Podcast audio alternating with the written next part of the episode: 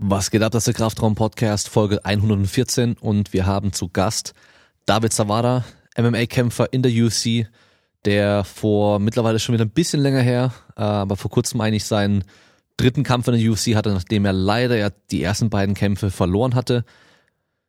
Aber beide ähm, teilweise kontrovers und teilweise sehr knapp. Also es waren beides sehr gute Kämpfe auch, die hätte er auch gewinnen können oder hätte er wahrscheinlich teilweise auch gewonnen. Ähm, und jetzt hat er eben den dritten Kampf gemacht gegen äh, Abu Bakr Nurmagomedov, der Cousin von Habib Nurmagomedov, also jeder, der sich mit UFC und MMA so ein bisschen auskennt, ähm, der McGregor auch kennt, der kennt mittlerweile auch den Namen Habib Nurmagomedov und ist eben sein Cousin, also ein bekannter Name. Und er hat ihn äh, überraschenderweise, muss man sagen, mit einer Submission besiegt, also mit einem Würgegriff. Ähm, die Nurmagomedovs und die ganzen Dagestaner sind immer für ihr Ringen und ihre, ihre, ihr Bodenkampf bekannt und ähm, David ist eigentlich eher ein Standkämpfer, der halt eher boxt und kickt und so weiter. Und die meisten Leute haben halt getippt, okay, entweder der eine wrestelt ihn halt auf den Boden runter und kontrolliert ihn und gewinnt nach Punkten oder David erwischt ihn und knockt ihn aus, aber dass halt eben David ihn dann submitted hätte, also von den Fans kaum einer gedacht und es war krasser Kampf, war richtig geil. Ich habe es auch live geschaut damals und ähm, Jetzt ist er eben nochmal hier im Podcast, um davon zu erzählen. Einfach so die Unterschiede zu den letzten beiden Kämpfen, wie es war mit dem Druck, weil der Name ist halt schon sehr bekannt und bei dem Kampf ging es darum, den musste er halt auch gewinnen, weil wenn er den jetzt auch verloren hätte, dann hätte er wahrscheinlich Probleme gehabt, äh, seinen Vertrag mit der UFC zu verlängern. Ähm, von daher, das war schon ein sehr, sehr wichtiger Kampf, also sehr, sehr viel Druck auf seinen Schultern gewesen. Und Genau, darum geht's und sein Training, ähm, wie es dann weitergeht und ein bisschen generell nochmal UFC, MMA Talk und äh, alles mögliche andere, was noch relevant ist. Wer jetzt neu mit dabei ist, kann den Podcast unterstützen mit einer 5-Sterne-Bewertung und einem Review bei Apple Podcasts oder iTunes.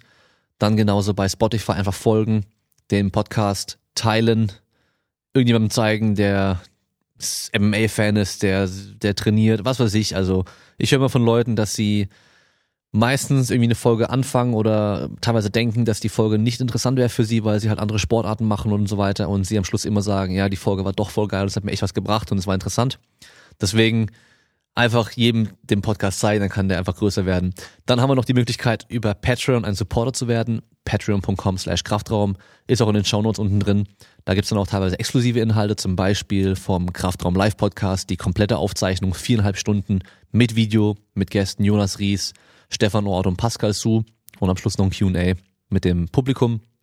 Kann man sich da auch nochmal komplett anschauen. Dann haben wir noch die Möglichkeit über S-Barrel, wenn ihr da eh einkaufen wollt, mit dem Code Kraftraum 10% zu sparen und damit den Podcast unterstützen. Genau, das waren jetzt die ganzen Support-Geschichten und äh, Kleinigkeit oder Neuigkeit äh, von mir.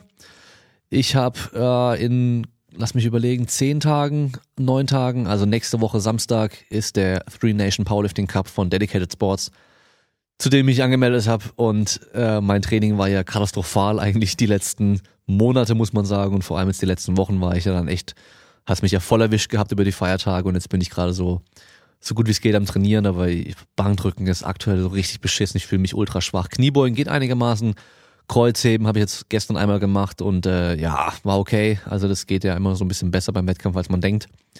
Aber auf jeden Fall ähm, alles überhaupt nicht so gelaufen wie geplant. Also ich fühle mich eigentlich überhaupt nicht bereit für einen Wettkampf, aber ich bin angemeldet, ich gehe hin. Nächstes Problem war, ich habe ja fürs Insanity abgenommen in die 90 Kilo Klasse, habe äh, in den Wochen davor so 96 gewogen gehabt und ähm, diesmal habe ich gesagt, ich will auf keinen Fall Gewicht machen müssen, habe absolut keinen Bock wieder da äh, Wasser laden und dann Sauna und den ganzen Kram machen zu müssen. Wobei sie bei dem Wettkampf eine 94er Klasse und eine 105er Klasse haben.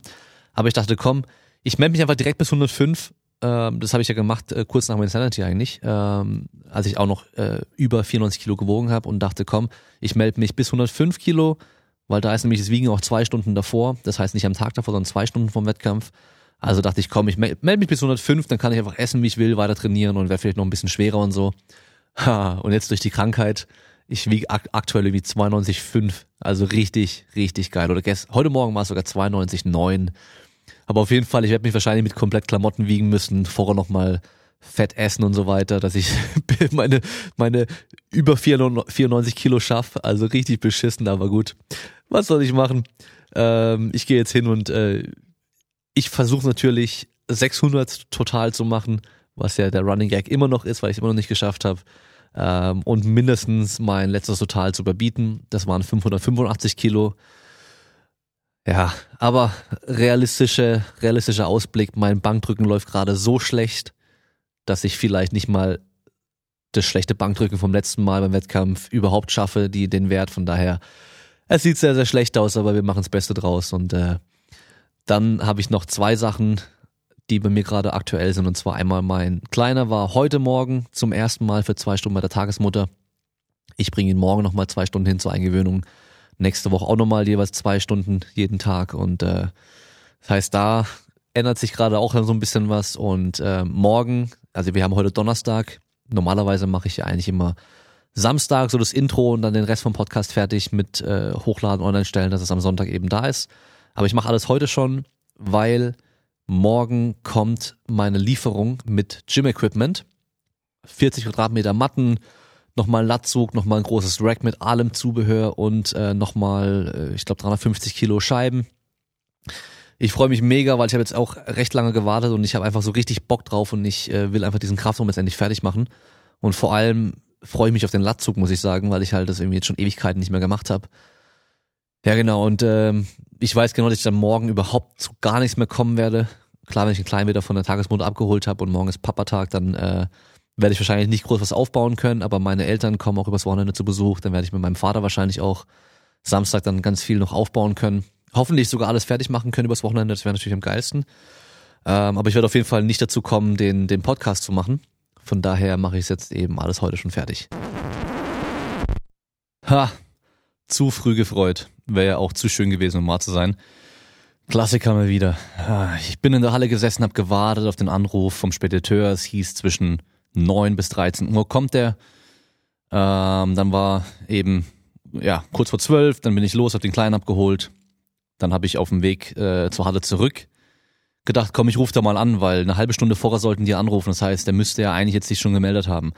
Dann rufe ich da bei dem einen Ding an, die sagen mir, ja, die Spedition vor Ort hat irgendwie was reingestellt im System, dass es äh, fehlerhaft ist, also oder eine, eine nicht vollständige äh, Lieferung irgendwie war. Und dann äh, hat sie mir die Nummer gegeben, habe ich da angerufen und im Endeffekt, die haben die Ware bekommen. Es sind zwei Paletten gewesen und die sind beschädigt, hat sie mir gesagt. Und deswegen haben sie jetzt erst mit dem Versender, also haben sie dem Versender ähm, eine Datei geschickt mit Fotos noch mit drin und so weiter, dass der entscheidet, was damit gemacht wird, ob es zurückgesendet wird, ausgetauscht wird oder was auch immer.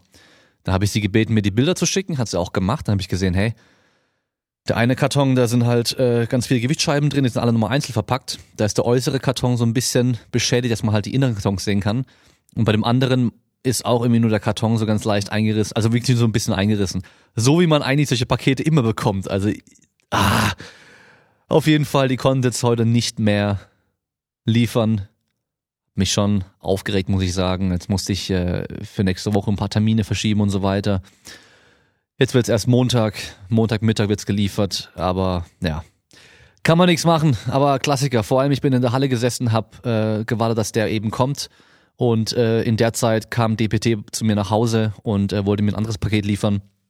Und äh, hat natürlich jetzt nicht irgendwo anders abgegeben, sondern einfach nur Zettel im Briefkasten rein, weil ich nicht da war und das schicken, äh, das äh, ah, das liefern sie jetzt erst morgen. Hoffentlich. Also, naja. Klassiker, oder? Also richtig, richtig geil. Da freut man sich. Ah, das ist ah, immer, jedes Mal, ohne Scheiß. Ich freue mich jedes Mal übel auf irgendwelche Sachen, die ich bestellt habe und ich krieg halt garantiert das Lieferdatum. Ähm, ja, und dann klappt's nicht. Und jedes Mal denke ich mir so, ey, ich freue mich einfach nie mehr auf Sachen und gehe nie mehr davon aus, dass die halt pünktlich kommen, aber jedes Mal immer, immer wieder aufs Gleiche. Das war jetzt gerade die Woche genau das Gleiche und zwar mit Amazon mit dem Arbeitsspeicher, den ich für meinen PC gekauft habe. Habt ihr vielleicht bei Instagram gesehen. Äh, wer mir noch nicht folgt, kann mir bei @demonside folgen. Habe ich in der Story gezeigt. Ich habe meinen PC aufgerüstet mit mehr Arbeitsspeicher und ähm, da stand auf einmal bei DHL der Zustellversuch und dann auf einmal so auf Wunsch des, ähm, des Absenders äh, wird zurückgesendet, wo ich mir so denke, so, hä, was? Gleich bei, Am bei Amazon in den Chat rein. Dem gemeint, ja, keine Ahnung, jetzt müssen sie erstmal ähm, beim, äh, beim äh, Versanddienstleister, also bei DHL im Endeffekt nachfragen, was los ist und so weiter. Und ich krieg dann ähm, irgendwie drei Tage später frühestens äh, was zu, also eine Antwort, wo ich mir so denke, so, ey, ich habe Prime, ich bestell, damit ich am nächsten Tag das sofort gleich da hab und zahl dafür. Ähm, und hab dann halt echt mit der noch ein bisschen diskutiert, bis sie mir halt dann einfach den direkten Ersatzlieferung geschickt hat, die dann am nächsten Tag wirklich auch kam zum Glück. Äh, und die Dinger sind jetzt heute, habe ich gesehen, äh, bei Amazon zurückgekommen. Also keine Ahnung, was da los ist. Auf jeden Fall sowas regt halt echt auf. Also irgendwie, man, man bestellt was, man hat ein garantiertes Lieferdatum oder man macht einen Termin aus.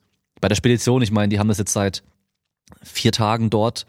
Ähm, hätten ja direkt eine E-Mail schreiben können oder anrufen können und sagen können, hier ist was beschädigt, wir wollen jetzt erstmal nachfragen beim Versender ähm, und wir werden es erstmal nicht zustellen und ich mache dann noch schön Termin aus und so weiter und dann kommt's halt nicht. Also richtig geil. Naja, gut, genug gemeckert. Auf jeden Fall wünsche ich euch jetzt dann viel Spaß mit der Folge und äh, ich hoffe, am Montag klappt dann alles und dann kann ich euch auch direkt ein bisschen zeigen, was ich bestellt habe und ein bisschen beim Aufbau auf Instagram einfach ein bisschen zeigen und dann kommen auch bald Videos vom Gym und allem drum und dran. Also, viel Spaß bei der Folge.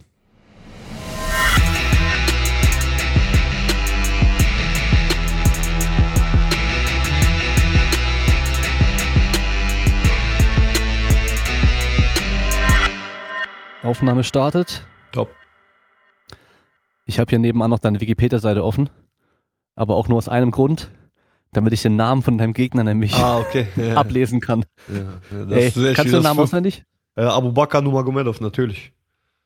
Okay, okay, okay. Natürlich, also ja, genau. Also äh, ich, ich überlege noch, ob ich hier dann noch sogar einen Einspieler mache, ähm, wo dann angekündigt wird, wer gewonnen hat und so weiter, weil es einfach okay. aus dem aus dem Kampf rausnehmen, aber vielleicht kriege ich da dann irgendwie Copyright-Probleme.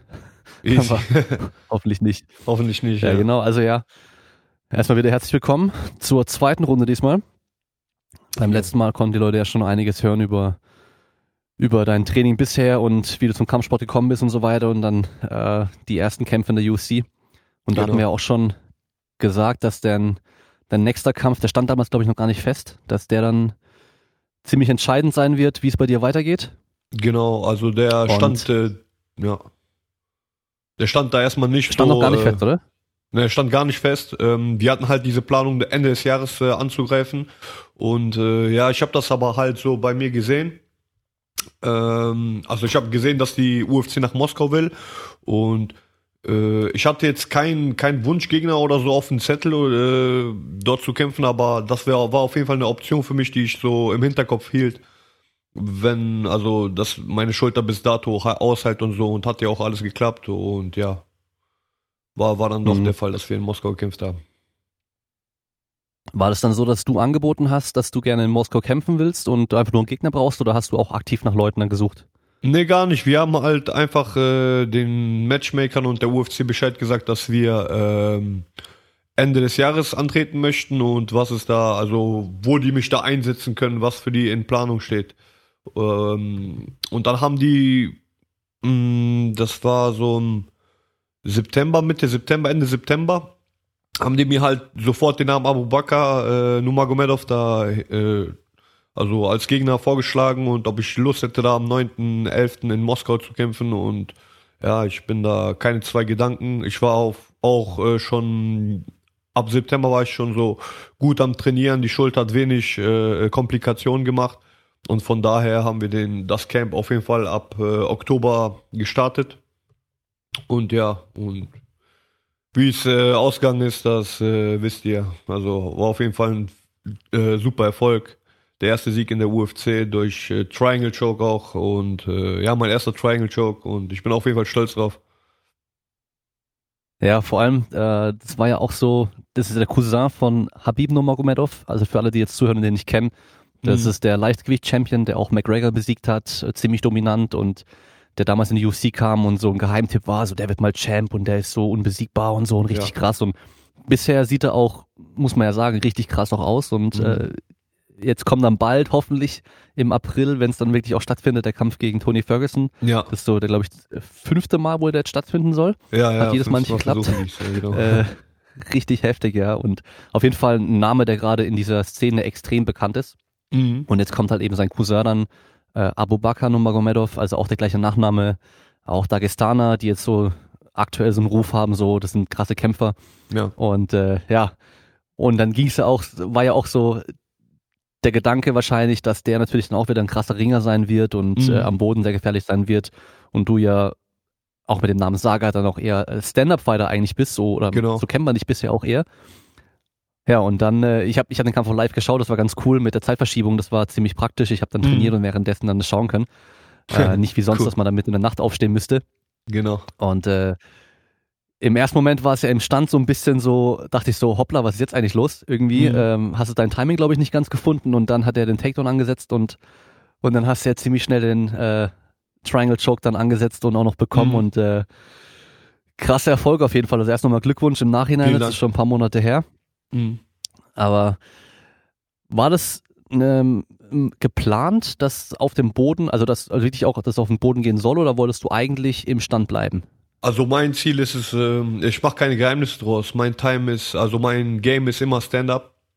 Nur wie du sagst, äh, ich kam nicht äh, rein, also ich kam nicht in die Distanz rein. Ich habe es versucht, ich habe mich versucht, bisschen leicht ranzutasten, weil ich wusste, das ist ein Ringer. Er wird mich auf jeden Fall, wenn ich rein äh, rein strike, sage ich mal, dann äh, er wird mich auf jeden Fall zu Boden kriegen.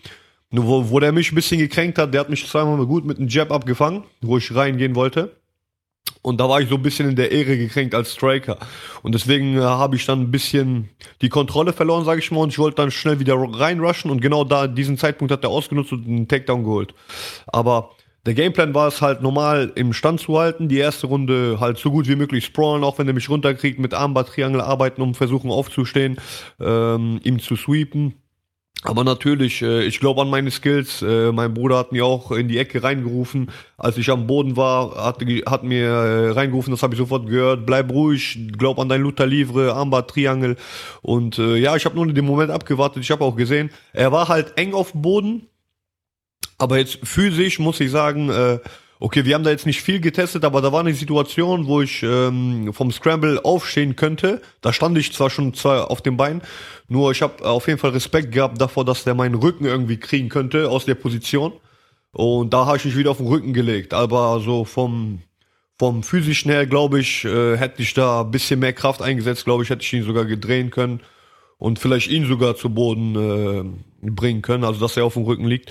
Aber ich habe darauf vertraut, ich wollte nichts riskieren. Vor allem, das war mein dritter Kampf in der UFC mit zwei Niederlagen davor. Da willst du nichts riskieren, da willst du den Sieg einfach einfahren und ja, und das haben wir gemacht. Also ähm, ich habe dann weitergearbeitet aus dem Rücken her. Er hat versucht, zum Arm, zu einer Armtriangel äh, äh, rüber zu gehen. Das habe ich natürlich gesehen ich habe dagegen äh, paar Bodyshots gehauen. Äh, er hat dann irgendwann den Armtriangel losgelassen, kam wieder in meine Guard. Und von da, das ist eine übliche Routine bei mir. Also ich wechsle sehr gerne. Ich wechsle zum Armbar. Vor allem bei Ringer, weil die äh, machen ihr Schwerpunkt stark nach vorne. Also die sitzen nicht hinten dran, wie BJJler, sondern die drücken mehr nach vorne, weil die halt diesen Pressure, die wollen äh, äh, dich ja müde machen. Und von da zum Armband zu wechseln war relativ leicht, nur natürlich wusste er das. Und ich wusste das auch, dass er es äh, wissen wird, dass ich zum Armbar wechsle. Er hat den Arm rausgeholt und dann habe ich den Übergang. Ich muss sagen, ich war sogar selber überrascht, weil der Übergang, der äh, liegt mir, aber dass der so schnell so tight drin war, da war ich selber ein bisschen baff und da dachte ich mir so, boah, okay, das kann so manchmal ist das jetzt wirklich das Ende. Und dann habe ich natürlich mit Armbars, Armbars gedroht, weil er äh, sich ja posten wollte. Er wollte hoch. Ich habe dann mit Armbars gedroht. Ich denke sogar, er hat ein, ein, ein Millisekunde hat er einmal getappt beim Armbar, aber ich wollte ihn nicht durchziehen, den äh, Strecker, weil ich gemerkt habe, äh, als ich ihn gestreckt habe, er wollte sich wieder krümmen, also wieder runterkommen. Und genau da, wo ich ihn haben wollte, weil mein Bein war ja über seinen Nacken, die Triangel war zu, ich habe die dann komplett zugemacht und als der runterkam, äh, habe ich nur zusammen gesqueezed und ja, und dann hat er getappt. Und ja, war auf jeden Fall, also ich war überrascht, das auf jeden Fall. Ich war wirklich überrascht, dass das so einfach ging, weil ich war von, äh, auf jeden Fall, also meine Prognose äh, persönlich, die ich so für mich abgegeben habe und ein paar Leuten gesagt habe, ich habe gedacht mit zweiter Runde TKO oder KO. So, so eine Prognose hatte mhm. ich in der zweiten Runde. Aber dass das in der ersten Runde so nach drei Minuten, krass, auf jeden Fall. Da, da kann ich auf jeden Fall stolz auf meinen Bodenkampf sein. Ja, das ist ja schon so, wenn man sich so überlegt hat, wie der Kampf ausgehen könnte, dann eben halt eher eher durch Wrestling und Submission oder so oder halt du durch äh, im Striking, im Stand-up. Aber im Endeffekt glaube ich, ist es so rum ja sogar noch viel besser für dich gewesen, so im Nachhinein, weil ich weiß noch, ich war auf äh, Reddit, also in dem Internetforum da, da gibt's immer dann während den UFC-Kämpfen auch so ein Live-Chat, sag ich mal. Okay. Und die Leute sind ausgerastet. Die sind ja. ausgerastet, dass du, dass du den dann äh, hier submitted hast. Also das war richtig krass, weil damit hat halt keiner gerechnet, weißt du? Die meisten ja, haben halt gedacht, okay, wenn dann. Ich glaube, der, der, der am wenigsten damit genau. gerechnet hat, war er selber, glaube ich. Weil er war ja, also, ja, genau. er war ziemlich enttäuscht so, äh, nach dieser Niederlage. Mhm. Und der war auch, ich glaube, der war überraschter als ich. Aber mhm. so ist das MMA, da deswegen äh, ich ich habe das schon im Vorfeld auch in ein paar Interviews gesagt, also ich gehe nicht davon aus nur auf Sprawls, Sprawls, dass er mich nicht runterkriegt, sondern wir haben natürlich das auch praktiziert, was passiert, wenn du fällst, weil das Habt, habt ihr gesehen, das passiert auch sehr oft, dass ein, wenn, wenn ein Ringer dich runterkriegen will, er wird das kriegen. Ja, auch wenn er, keine Ahnung, über 50 Prozent seiner Kraft oder 60 Prozent seiner Kraft da verliert, er wird dich zu Boden kriegen, weil das ist, äh, das, das kann schnell passieren, weil für einen Knockout braucht man noch ein bisschen Glück, dass du genau den Punkt triffst und so weiter. Das sind Millimeter, die entscheiden.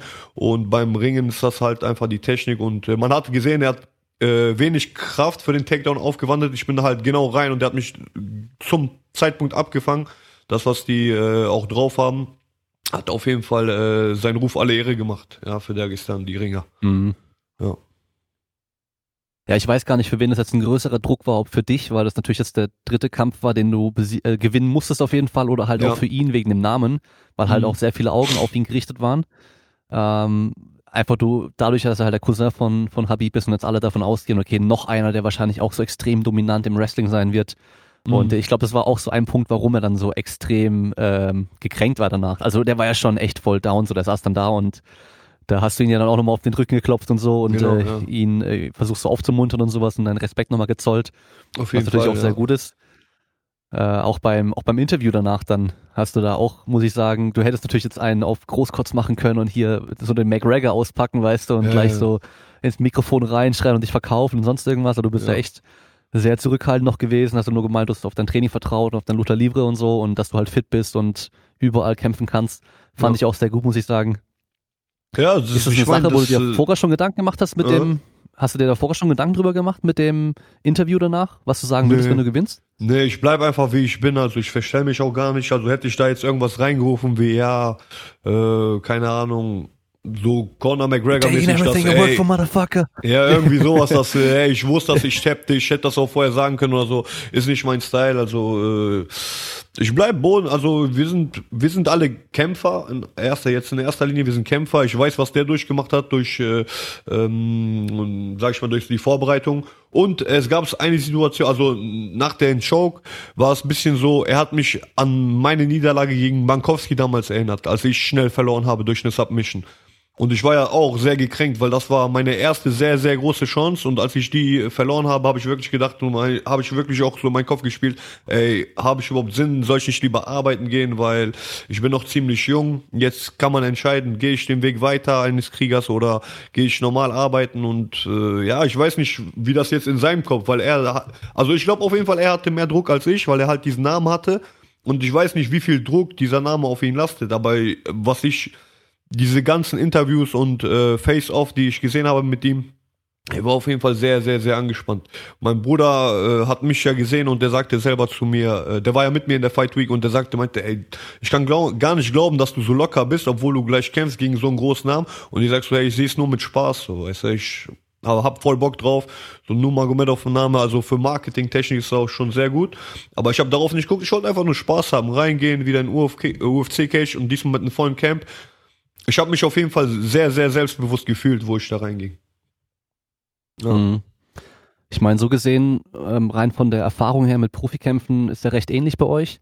Ja. Aber für dich war es ja der dritte UFC-Kampf schon, bei ihm war es immer noch der erste, muss man ja sagen. Genau, ja, das war ein Debüt, ja, ja, deswegen äh, wollte ich mich auch nicht da so weit rauslehnen nach dem Interview, so, ey, ich habe irgendeinen guten Namen geschlagen, er ist ein Debütant in der UFC, also war der jetzt nicht so, so sehr besonders, weil der auch nicht gerankt ist irgendwo in den Top 20 oder sowas.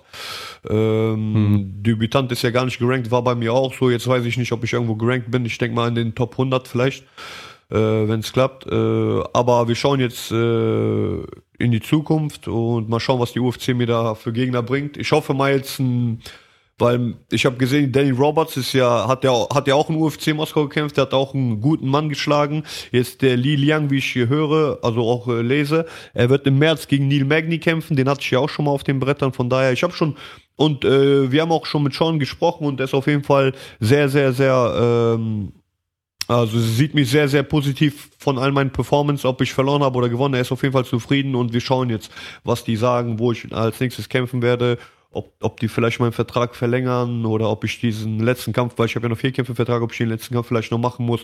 Das wird sich alles jetzt schaukeln, aber jetzt erstmal stehen die äh, Weihnachtstage vor der Tür und ja, das Jahr ausklingen lassen und dann greifen wir zusammen wieder an. Ja, sehr gut. Hast du schon äh, eine Idee, wann du gerne kämpfen würdest?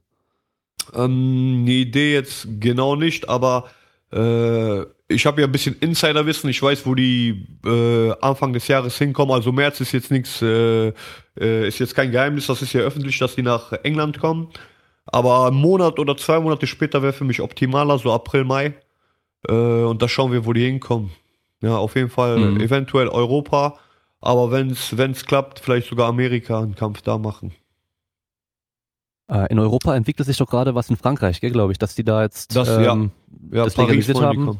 Ja, genau, nach Paris wollten die kommen, nur ich weiß jetzt nicht, wann das war, ob das April, Mai wird oder Juni, Juli, äh, weil die hm. geben das halt bekannt, die wollen auch nach Deutschland kommen, nach Hamburg okay. auch wieder, nur äh, wann das sein wird, das weiß ich auch nicht und äh, ja, ich lasse mich überraschen. Also für mich wäre es cool, wenn ich mal in Amerika kämpfen könnte, weil wenn, wenn da einen Sieg rausholst und so einen Sieg wie den letzten, dann boomst auf jeden Fall so, weißt du? Weil da schaut auf jeden Fall die, das ganze Land zu. Beziehungsweise das ganze Kontinent. Ja, auf jeden Fall, ja. Ja, ja klar. Also, ich weiß noch, bei dem, bei dem Reddit-Chat, dann haben dann auch ein paar so gemeint, so, ja, wenn der jetzt weitermacht und dann noch irgendwie gegen Habib und keine Ahnung wen das macht, dann wird er irgendwann der Nomagomedov-Killer genannt oder sowas oder Dagestani-Killer. das war doch bei ähm, äh, Matt Hughes war es doch, glaube ich, oder? Der doch dann äh, Gracie Killer gemacht hat. genau, so ja, das war der erste, der einen von denen getappt hat, der. Ja, genau. Das sowas wäre ja, sowas wäre auch nicht schlecht, so Dagestani-Killer, aber. Ja, aber gegen Khabib wenn man, wenn man weiter guckt. da, so weit darf man sich erstmal ja. nicht weit rausnehmen. Er ist der Champion. Ich meine, er hat eine 14-0 allein in der UFC. Oder 13, 14-0, irgendwie sowas in der UFC. Das ist schon, also der verdient auf jeden ja, Fall Respekt. Ja, auf jeden Fall. Und, und viele haben mich, haben mir ja auch so davor geschrieben, ey, du kämpfst gegen Nurmagomedov, bist du sicher und so hinher. Und ich habe denen gesagt, mit der Jungs, das ist nicht der Habib, das ist nicht der Champion. Ich kämpfe nicht gegen Habib. Ich kämpfe gegen seinen Cousin. Ja. Die sagen, ja, ist doch derselbe und hinher. Die trainieren zwar 20 Jahre zusammen, aber ich habe äh, in den Videos gesehen, äh, er, er hat zwar gutes Wrestling, ich finde sogar sein Striking besser als das von Habib, nur am Boden, er hält nur fest. Er ist nicht jemand, der arbeitet, der scrambled wie der Habib. Der Habib, der malt dich wirklich. Also der, was der sagt, der ist da, um die Leute zu smashen, wie es sagt. Er Takedown, er lässt dir keine Sekunde Pause beziehungsweise Platz. Das hast du am besten schon gegen Michael Johnson gesehen. Mhm. Dame hatte gerade mal vielleicht eine Minute Zeit zum Luftschnappen. Und äh, ja, also ich sag mal immer so, Namen kämpfen nicht für einen. Und ja, man muss sich immer darauf einstellen, was der. Und du bist immer so stark, wie der Gegner einen zulässt. Ich sag so, der hat sich nicht darauf vorbereitet, dass ich so stark bin auf dem Boden und das hat er unterschätzt. Und äh, ich glaube, meine nächsten Gegner werden das auf jeden Fall nicht. Die sehen mich jetzt als kompletten Kämpfer. Und jetzt wird's interessant. Ja, bin ich auf jeden Fall auch gespannt, wie es weitergeht. Vor allem, wer dann äh, Gegner sein wird. Mhm. Weil mh, ich hätte, ich hätte einen coolen Wunschgegner. Ich hätte einen coolen Wunschgegner. Mike oder? Perry. Mike Perry wäre cool. Mike nee, Perry. Mick jetzt nicht. Mike Perry wäre cool. Ja, das Weil der kommt jetzt auch, auch, ich glaube, ja. der kommt jetzt von der Niederlage, der ist äh, hoch gerankt, ja. ich glaube, der ist jetzt Top 30 noch und äh, das ist mhm. auf jeden Fall ein Name, der ist schlagbar. Der ist jetzt das erste Mal in, seine, in seiner Karriere K.O. gegangen. Äh, gegen einen guten Jungen. Dieser Junge ist auch sehr stark. Äh, ich habe jetzt den Namen vergessen, aber der war auch irgendwie 4-0 ist jetzt in der UFC. Und mhm. ja, also Mike Perry wäre auf jeden Fall ein cooler Gegner. Vor allem. Äh, also mit Mike Perry kannst du dir auch sicher sein, dass es eine gute Show werden kann, auf jeden Fall. Ja, ja. Und das der ist, ist also ein Ami, als, als ein Ami, wenn die mich nach Amerika bringen, ich komme, also weißt du, der ist ein Ami, er bringt auf jeden Fall äh, viel, viel, viel Publicity mit und ja, da kann man auch wieder gute, gute Werbung machen. Also es liegt ja heutzutage alles nur an äh, Werbung und wie man sich vermarktet und von daher denke ich, gegen Mike Perry wäre es auf jeden Fall ein guter Kampf in den Staaten, wenn die mich in den Staaten kämpfen lassen. Mhm. Mal schauen, weil ich stehe ja 1-2 ja. jetzt. Mhm. Ja. ja, Mike Perry ist ja eigentlich auch recht interessant als, als Kämpfer so, weil ähm, er hat zwar auch ein paar gute Siege gehabt, aber er hat ja, ja. auch relativ viele Niederlagen eigentlich schon gehabt, aber trotzdem mhm. ist er halt meistens auf der Maincard. Er ist halt einfach jetzt ein bekannter Name und die Leute feiern ja. ihn. Und der macht keine langweiligen Kämpfe. Das ist das ja, was die UFC, das, das, das ist das ja, was die zu mir gesagt haben. Die sagen, du hast zwar äh, mehr Niederlagen, also jetzt zwei Niederlagen als ein Sieg, aber deine Niederlagen waren nicht langweilig. Also der sagt selber sogar, um den ersten kann man sich streiten, diese Split Decision, aber auch die zweite Niederlage findet der, findet der jetzt nicht so extrem schlimm, weil ich da auch wieder die Card geholfen habe und ich habe bis, bis zur letzten Minute habe ich den eigentlich klar dominiert. Hm. Ja, eben, also da, da wurden ja teilweise auch schon Leute entlassen, die zwar eigentlich eine gute, guten Kampfrekord haben und sowas, aber halt, ja, mhm. aber halt einfach, nee, aber halt auch Leute, die halt eigentlich mehr Siege als Niederlagen hatten, aber halt langweilige Kämpfe machen. Ja. Also ja. das ist halt, das wollen die Leute halt oder, auch nicht sehen. Oder also. die einig, einigen sich dann nicht im, für einen neuen Vertrag mit der UFC, weil die denen halt nicht diesen äh, Betrag zahlen möchten, die die wollen, weil die halt nicht so viel Publi Publicity machen, ja. Irgendwann, mhm. vielleicht, vielleicht, ich weiß ja nicht, vielleicht werden die auch mir oder anderen Kämpfern auch Druck machen, hey, stichel mal ein bisschen mehr, mach mal ein bisschen Werbung, weil daran liegt's ja und daran kommt es auch an die Pay-Per-View-Verträge irgendwann, also beziehungsweise an die Anteile. Mhm. Ja, mal schauen, ich bleib ja. erstmal, ich bleib erstmal, also ich verstell mich eh nie, ich bleib erstmal äh, äh, im Training wieder. Danach schaue ich, wann, wo es. Ich will natürlich auch ein Camp jetzt fahren. Ähm, was geplant, was fix steht, so äh, ist Thailand jetzt für zwei Wochen, aber äh, der Termin genau, ich wollte Ende Januar, nur wann genau, vielleicht auch Anfang Februar für zwei Wochen mal nach Thailand. Äh, vor allem ich als Striker war noch nie in Thailand, das ist eigentlich ein bisschen beschämt. Von daher musste ich da auf jeden Fall einmal hin. Ähm, ja, und dann schauen wir äh, noch ein, vielleicht nach Kanada auch zu Trista Gym, weil ich habe den Firas Sahabi hier kennengelernt äh, beim Seminar und der ist menschlich als auch ein Trainer sehr gut. Der hat mir da auch äh, ein, ein kleines Gespräch, der hat mir trotzdem beim kleinen Gespräch sehr viele Tipps gegeben. Er ist zum Beispiel auch sehr menschlich und äh, er sagt, er sagt das auch von seinen Schülern. Von daher, äh, Menschlichkeit, das zahlt sich am Ende des Tages aus. Natürlich, wenn man äh, bisschen was an den Zahlen drehen will, da muss man halt lauter werden. Aber das erstmal in der Ruhe, mhm. erstmal ein paar Siege einfahren und äh, einen Platz in der UFC sichern. Einen fixen Platz sichern, so. Und dann kann man naja, ja schauen, also TriStar, TriStar ist natürlich geil. Ja. Also äh, Firas Sahabi ist natürlich auch auf jeden Fall ein Top-Trainer und da sind ja auch mhm. echt krasse Leute. Das heißt, du hast mhm. auch Top-Trainingspartner, das ist natürlich auch mal wichtig. Äh, ja. Und in, in Thailand willst du dann nach Bangkok oder wo willst du hin? Äh, ne, nach Phuket, nach Phuket, weil ich habe auch viele Freunde, die waren okay. auch da. Und äh, ja, die kennen sich aus und ich will jetzt auch nicht allein nach Thailand irgendwo fliegen. Ich bin jetzt mit äh, einem Kollegen auf jeden Fall in Kontakt. Wir wollen auf jeden Fall fliegen. Mal gucken, vielleicht ob da ein, zwei Leute mitkommen. Da werden ja sowieso ein paar äh, Sparringspartner sein in äh, Tiger Muay Thai. Und ja, wir schauen uns dann da an. Und ja, ich war noch nie in Thailand, von daher ich will das auf jeden Fall. Das wird jetzt kein Fullcamp sein, das wird so mehr äh, Urlaub mit, äh, mit Training auf jeden Fall. So. Also so ein spezifischer mhm. Urlaub mit Training. Also ich will jetzt auch nicht so auf die Kacke hauen, ein bisschen schleifen, aber ein Striking und natürlich auch das Wetter dort genießen. Ne? Ja, auf jeden Fall geil. Ähm, Nochmal kurz zu der, zurück zur UC und Vermarktung und sowas. Äh, Colby Covington ist natürlich jetzt auch ja. vielen, die jetzt MMA verfolgen im Begriff. Ähm, ehemaliger College-Wrestler, wenn ich mich nicht irre, und der genau. natürlich auch ein guter Kämpfer ist und auch echt ein paar krasse Kämpfe gemacht hat, auch ein paar Leute krass dominiert hat und so ähm, mhm. aber relativ langweilig trotzdem davor gekämpft hat. Und der hat halt irgendwann auch so entdeckt für sich, dass er einfach jetzt halt irgendwie Show machen muss und er hat so jetzt den mhm. Bösewicht für sich rausgesucht, den er jetzt spielt und ähm, ich finde es total krass, meine Freundin regt sich jedes Mal über den auf, also wir, jetzt vor ja. kurzem war ja erst sein Kampf gegen ähm, Usman. Usman und ähm, ich habe ja davor halt die Embedded angeschaut und den Countdown und die mhm. ganzen Geschichten und so.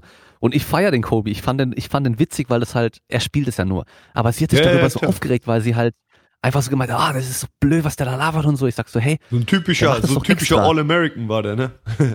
genau, ja, also so, ja. Äh, macht einen auf Trump-Supporter und äh, hier ihr, ja. ihr dumme Jungfrau, weißt du, die ihr Nerds und sowas, den ganzen Kram. Also, mhm. Also er redet ja absoluten Blödsinn teilweise, aber halt ja. schon so übertrieben, dass es wieder witzig ist. Und ich habe zu ihr gesagt, genau. hey, er macht eigentlich genau richtig, weil es gibt Leute, die feiern ihn, weil er das macht, die werden den Kampf genau. anschauen und alle anderen werden den Kampf auf jeden Fall auch anschauen, damit sie sehen, Weil wie er die verliert. wollen ihn fallen sehen. Genau, ja, ja. Genau. Das ist das, ja. Bei, bei, bei Kobe war das aber so, wie ich ein bisschen mitgekriegt habe, wie du sagtest, er hatte davor sehr langweilig gekämpft. Keine, äh, äh, aber er hatte halt eine Siegesserie und wollte um den Titel streben. Und äh, dieser Trash-Talk-Gedanke, der kam eher von seitens UFC. Die haben den äh, gesagt, wenn du den Kampf haben möchtest um Titel, dann musst du ein bisschen pushen. Du musst den Kampf natürlich pushen. Das haben die auch zu den äh, Polen gesagt, zu den Jahren Blachowitz haben die auch gesagt, weil die, mhm. guck mal, du hast zwar jetzt die Siege, aber äh, du polarisierst nicht. Du willst nicht, äh, der will sich auch nicht feststellen, der will jetzt auch nicht jemanden beleidigen oder so.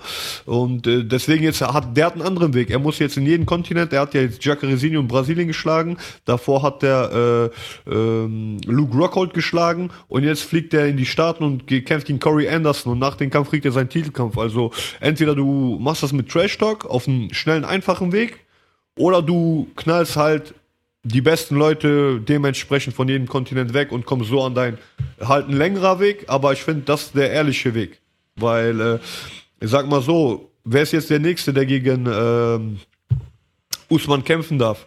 Leon Edwards hat jetzt eine sieben, äh, sieben Fight-Win-Streak oder sechs Fight-Win-Streak, aber ich denke, die tendieren mehr auf Masvidal, vor allem weil der auch vom ATT ist, das ist so eine äh, Revanche-mäßig, auch wenn die sich nicht mögen, Masvidal und äh, äh, Colby, aber für das Team selber ist das eine Revanche und äh, Masvidal polarisiert mehr. Hm? Deswegen, ja. äh, also vom Fairness mal gucken, mal gucken. Ich weiß jetzt, jetzt nicht, äh, wer gegen Usman kämpfen wird, aber so ich habe mich ja selber gefragt, was passiert, wer ist jetzt der Nächste? Und ich habe ja nur Leon Edwards gesehen, weil er die größte äh, Siegesstraße hat, ja. Und äh, er könnte es auch machen. Er ist ein guter Hauer, äh, hat auch solides äh, Wrestling, jetzt äh, kein hochklassiges, aber ein solides auf jeden Fall. Aber sein Striking gefällt mir auch. Also diese Mix-up mhm. von äh, Ringen auf Stand-up ist auf jeden Fall cool. Also wäre auf jeden Fall interessant, äh, Leon Edwards gegen Usman zu sehen. Ja, Fairer war, also fair wäre es natürlich, wenn er den Kampf bekommt. Also auch hätte ja. eigentlich den Kampf auch schon vor Kobe teilweise vielleicht haben können, je nachdem. Ich meine, Kobe hatte lange gewartet und so weiter, aber ja, ja. Äh, es ist halt am Schluss doch ein Business. Und die UFC ja. weiß halt ganz genau, wenn sie jetzt Masvidal kämpfen lassen, dann guckt die ganze Welt wieder Mehr zu. Mehr Kohle, mein, ja klar, ja. Mehr Kohle. Dieser baddest Motherfucker Titel da, das war ja einfach krass. Vielleicht, ich mein, vielleicht kommt der noch mit ins Spiel, so weißt du? Das wäre ja. auch eine coole. Ich meine, The Rock äh, war drin, um den, den Gürtel umzulegen und ja. irgendwie hat ja äh, die UFC auch gemeint oder Dana auch gemeint, für diesen Kampf haben sich so viele Promis und TV-Channel und sowas bei ihm gemeldet wie für keinen anderen Kampf seit Ewigkeiten und das oh. ist halt schon auch krass. Ja, war Obwohl der Kampf ja an sich eigentlich null Bedeutung hatte. Ja, ja, das war auf jeden Fall ein mega Event auch. Ja, das ist schon krass. Aber zu, äh, hm. zu Colby, ich weiß nicht, ob du dieses, ähm, oh, wie heißt es nochmal, Food Truck Diaries gesehen hast? Ähm, nee. Gibt auch der Brandon Schaub, macht das dieses, wo er mit äh, irgendwelchen Essenswägen da sich dann trifft mit irgendwelchen Kämpfern und dann so Interviews führt mit denen. Ach so, okay. Und äh, da hat er halt Kobe auch schon gehabt und der hat doch, äh, Kobe hat auch oftmals dann solche Frauen dann engagiert. Also irgendwelche okay. Stripperinnen oder keine Ahnung was, Models oder so, die er dann bezahlt, dass die halt mitkommen, auch in die Videos und so bei ihm, auch bei ah, Social okay, Media und so sind die oftmals mit dabei, weißt du. So, okay. so richtig so, okay, ich bin hier der Champ in seinem Anzug so mit seinem Gürtel auf der ja. Schulter und dann so fünf Mädels hinten dran. Und ähm, das war bei dem Foodtruck, ja, genau. Das war bei dem äh, Food Truck Diaries mit Henry Cejudo. Und da hat halt dann Cejudo auch gemeint, dass du halt, ja, du musst dich halt irgendwie verkaufen. Und Cejudo spielt es ja auch mit diesem, ich bin Triple C und äh, ja, ja, ich bin ja, so krass und so, weißt du, und dieses Aber den zum Beispiel, sein Style mag ich zum Beispiel nicht, weil der ist, keine Ahnung, Triple C. Ich meine, der ist 61 groß, soll sich mal nicht so weit auslehnen, weil wenn der in die hohen Klassen kommt, dann wird der ich sag mal, die, die, die, äh, die Vergle wollen ja einen Kampf machen, er gegen Amanda Nunes so. Von daher. Ja. es ja, ist zwar ist lustig, aber ich weiß nicht, du hast ja, du hast ja paar Menschen, die du, so, so wie wir eben, deine Freundin mag den äh, Colby nicht, wir beide mögen den, aber Henry Cejudo zum Beispiel, du kannst ihn leiden, ich kann ihn nicht leiden, so. Keine, jeder hat seine Art, jeder hat seine Art von Menschen, äh, Attitude, die man mag und die man nicht mag und Henry ist so einer, den mag ich auf jeden Fall nicht. Ja, ich, also ich finde es halt schon immer witzig. Ja. Jedes Mal, wenn er bei einem Kampf ist, wenn die Kamera auf ihn gerichtet wird, fängt er an, so böse zu gucken und so zu zittern. Ja, seine und so Blicke immer zu verändern, die Mimik zu verändern und so. Ey, das, ja. Es ist so lächerlich halt. Also es ist halt einfach so witzig, weil es so übertrieben ist. Aber auf jeden ja, Fall, er hat halt äh, gemeint, dass er auch das, was Kobe macht und sowas, ist halt auch alles nur, ist halt nur gespielt. Und dann hat ähm, Brandon Schaub erzählt, das war so geil, das hat er dann erzählt, ähm, so zwischen den Aufnahmen, als er mit, ähm, mit Kobe Covington aufgenommen hat, hat der Kobe halt irgendwie dann zu diesen zwei Mädels, die da waren, irgendwie so gesagt, so, hey, äh, könnt ihr vielleicht das und das mal machen noch zwischendurch und sowas und die halt so, nö, kein Bock so. Die waren halt voll angepisst. Und er war, er ist halt eigentlich voll der nette Typ so, weißt du, eben voll nicht so ein Macho und sowas mit den Frauen. Und äh, ja. der, der Brand hat halt nur gemeint, es war halt einfach so witzig, weil der halt vor der Kamera mit denen so krass machen muss, weißt du, den halt irgendwie mhm. wahrscheinlich 1000 Dollar zahlt pro Tag. Aber ja. hinter der Kamera waren die voll assi zu ihm so Ich muss so lachen, als er das erzählt hat, ey. Krass, Richtig übel, Mann. Ja. Aber ja, er hat Titelkampf bekommen dadurch, immerhin. Also hat sich schon gelohnt, ja. scheinbar. So, dann Fall, lass mal wieder Fall. zurückkommen zu, zu dir und deinem Training vor allem. Ich meine, wir haben ja damals schon über dein Training gesprochen, wie seine Woche so aussieht und so. Ähm, genau. Wann hattest du die Zusage oder wirklich dann auch gewusst, okay, ich habe den Kampf? Wie viele Wochen waren es noch bis dahin und ähm, wie hast du da geplant gehabt dann mit dem, mit dem Training so allgemein? Also im Training war ich ja aufgrund meiner Verletzung schon gut im Pensum. Nur halt äh, hatte ich ein bisschen so äh, Sorgen wegen den Arm, dass der, weil äh, bei paar Haken ist immer, ist die Schulter ein bisschen so rein rausgesprungen, aber äh, das hat sich dann gelegt und ich hatte genau zehn Wochen Vorbereitung. Also dann äh, wusste ich auf jeden Fall Bescheid. Äh, ich bin gesund, äh, wir nehmen den Kampf an. Wir kämpfen gegen äh, Abu Bakr Nurmagomedov am 9.11. in Moskau. Da wusste ich Bescheid. Das war, glaube ich, Moment, äh, 1. Sept Anfang September. Ja, 1. September, okay. glaube ich, habe ich so offiziell mein Camp äh, äh, angefangen und ich habe es halt weitergehalten beim Christian Moore, äh, weiter ein bisschen an der Schulter geschleift, noch zwei, drei Wochen, dann haben wir auf äh, ähm, Kraft äh, umgesetzt, dann auf Kraftdynamik, am Ende die Kondition natürlich war immer dabei, äh, dienstags, donnerstags äh, überwiegend Sparring beim Ivan Hippolyte, ähm, abends äh, Luta Livre Training beim Leo Sada, äh, mein Bruder kam zwischendurch, äh, wenn zum Beispiel, wenn ich hartes Training hatte und äh, er hat so ein bisschen meinen Plan auch geführt. Er hat, mein Bruder hat mir auch immer gesagt, meinte, guck mal, so bei Tage vor Dienstag und Donnerstag, wenn wir diese harte Sparring morgens haben, mach abends immer ruhiger oder ruf mich, dann machen wir nur Pratzen, machen wir ein bisschen äh, Gameplan. Und das haben wir auch gemacht. Und ja, also wir haben es immer gut abgesprochen. Manchmal hat er auch gesagt, guck mal, leg mal einen Tag Pause ein, mach nix und ja, also die Vorbereitung lief auch einwandfrei. Bis drei Wochen vorm Kampf, da war so eine Situation, da habe ich mich Gott sei Dank nicht sehr, sehr schlimm verletzt. Auch äh, auf jeden Fall schöne Grüße an äh, Christian Moore und Nicole. Die haben mich da auch sehr unterstützt, denn ich habe mich beim Grappling äh, am Knie verletzt. Also mein Außenband hat auf jeden Fall stark, stark äh, geknackt äh, von einem Griff und war jetzt erstmal nicht schlimm. Ich konnte laufen. Nach dem Training tat, äh, hat der, also fing Schmerz an. Am nächsten Morgen war es ein bisschen schwer zu laufen und ich habe da auf jeden Fall Pause eingelegt. Dann äh, hat der Christian mir gesagt, dass die äh, so ein Gerät haben für Stromwellentherapie. Und das habe ich schon mal gehört von Kollegen. Das macht auch äh, hier so ein Dr. Knebel in Wuppertal.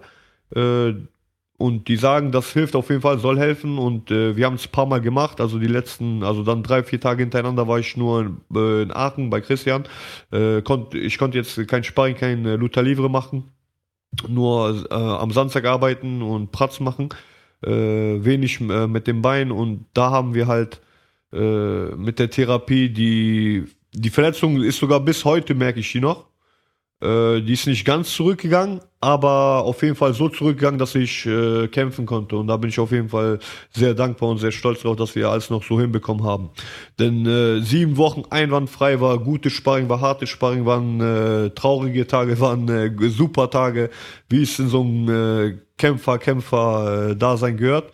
Nur halt dann drei Wochen, als ich das gefühlt habe, wegen das hat, ich habe das sogar im Knie gemerkt. Nur ich habe gemerkt, ich konnte laufen, Stabilität war auch da, aber irgendwann ging die so leicht. Also ich hatte leicht keine Stabilität. Zum Glück war es das Außenband. Äh, schlimmer wäre es, glaube ich, wenn es Innenband wäre, dann ja, ja, Gott sei Dank ist so passiert, wie es passiert und äh, ja, noch. Ich konnte auf jeden Fall noch kämpfen. Hast du dann äh, kurz mal Zweifel, ob es wirklich klappen wird zum Kampf? Äh, ja, ich hatte ein bisschen Zweifel, weil äh, dann, als ich wieder nach einer Woche wieder anfing, versucht habe mit ein bisschen Luther Livre, ich habe es gemerkt, dass bei jeder Tri Triangel, die ich schließen wollte mit, mit dem rechten Bein, zog es halt am Knie außen. Also wenn jemand sich pushen wollte, nach oben kommen und ich ziehe dagegen, drücke mit dem Bein dagegen, dann habe ich den Zug auf jeden Fall gemerkt. Äh, aber beim bestimmten Winkel, also es kam immer drauf an, wie ich mich reingedreht habe. Bei bestimmten Winkel tat es dann nicht weh, weil zum Beispiel im Kampf habe ich das auch ein bisschen gemerkt. Aber wo ich mich dann zum Schluss, wo ich sein, äh, in sein Bein fasse und mich da richtig reindrehe, dann äh, habe ich gar keinen Schmerz gefühlt, beziehungsweise war, war der Zug vom Außenband komplett weg. Und äh, ja, Äh, also ich habe bis, bis jetzt noch so ein paar Bewegungen, aber es legt sich auf jeden Fall wieder. Äh, ein paar Bewegungen, wo ich denke, ah, da zieht's noch und jetzt zieht's nicht mehr, oh, aber ist halb so wild. Ich habe es auch checken lassen, ist jetzt, äh, war glaube ich nur eine Überdehnung, aber eine recht starke Überdehnung am Anfang, weil das tat. Normalerweise, erst haben mir gesagt, ich soll drei, vier Wochen Pause machen, aber das konnte ich ja nicht, weil ich in drei Wochen kämpfen muss. Und von daher, ja, Gott sei Dank hat alles geklappt. Und war halt, also es gehören immer Verletzungen dazu, die man mitnehmen muss.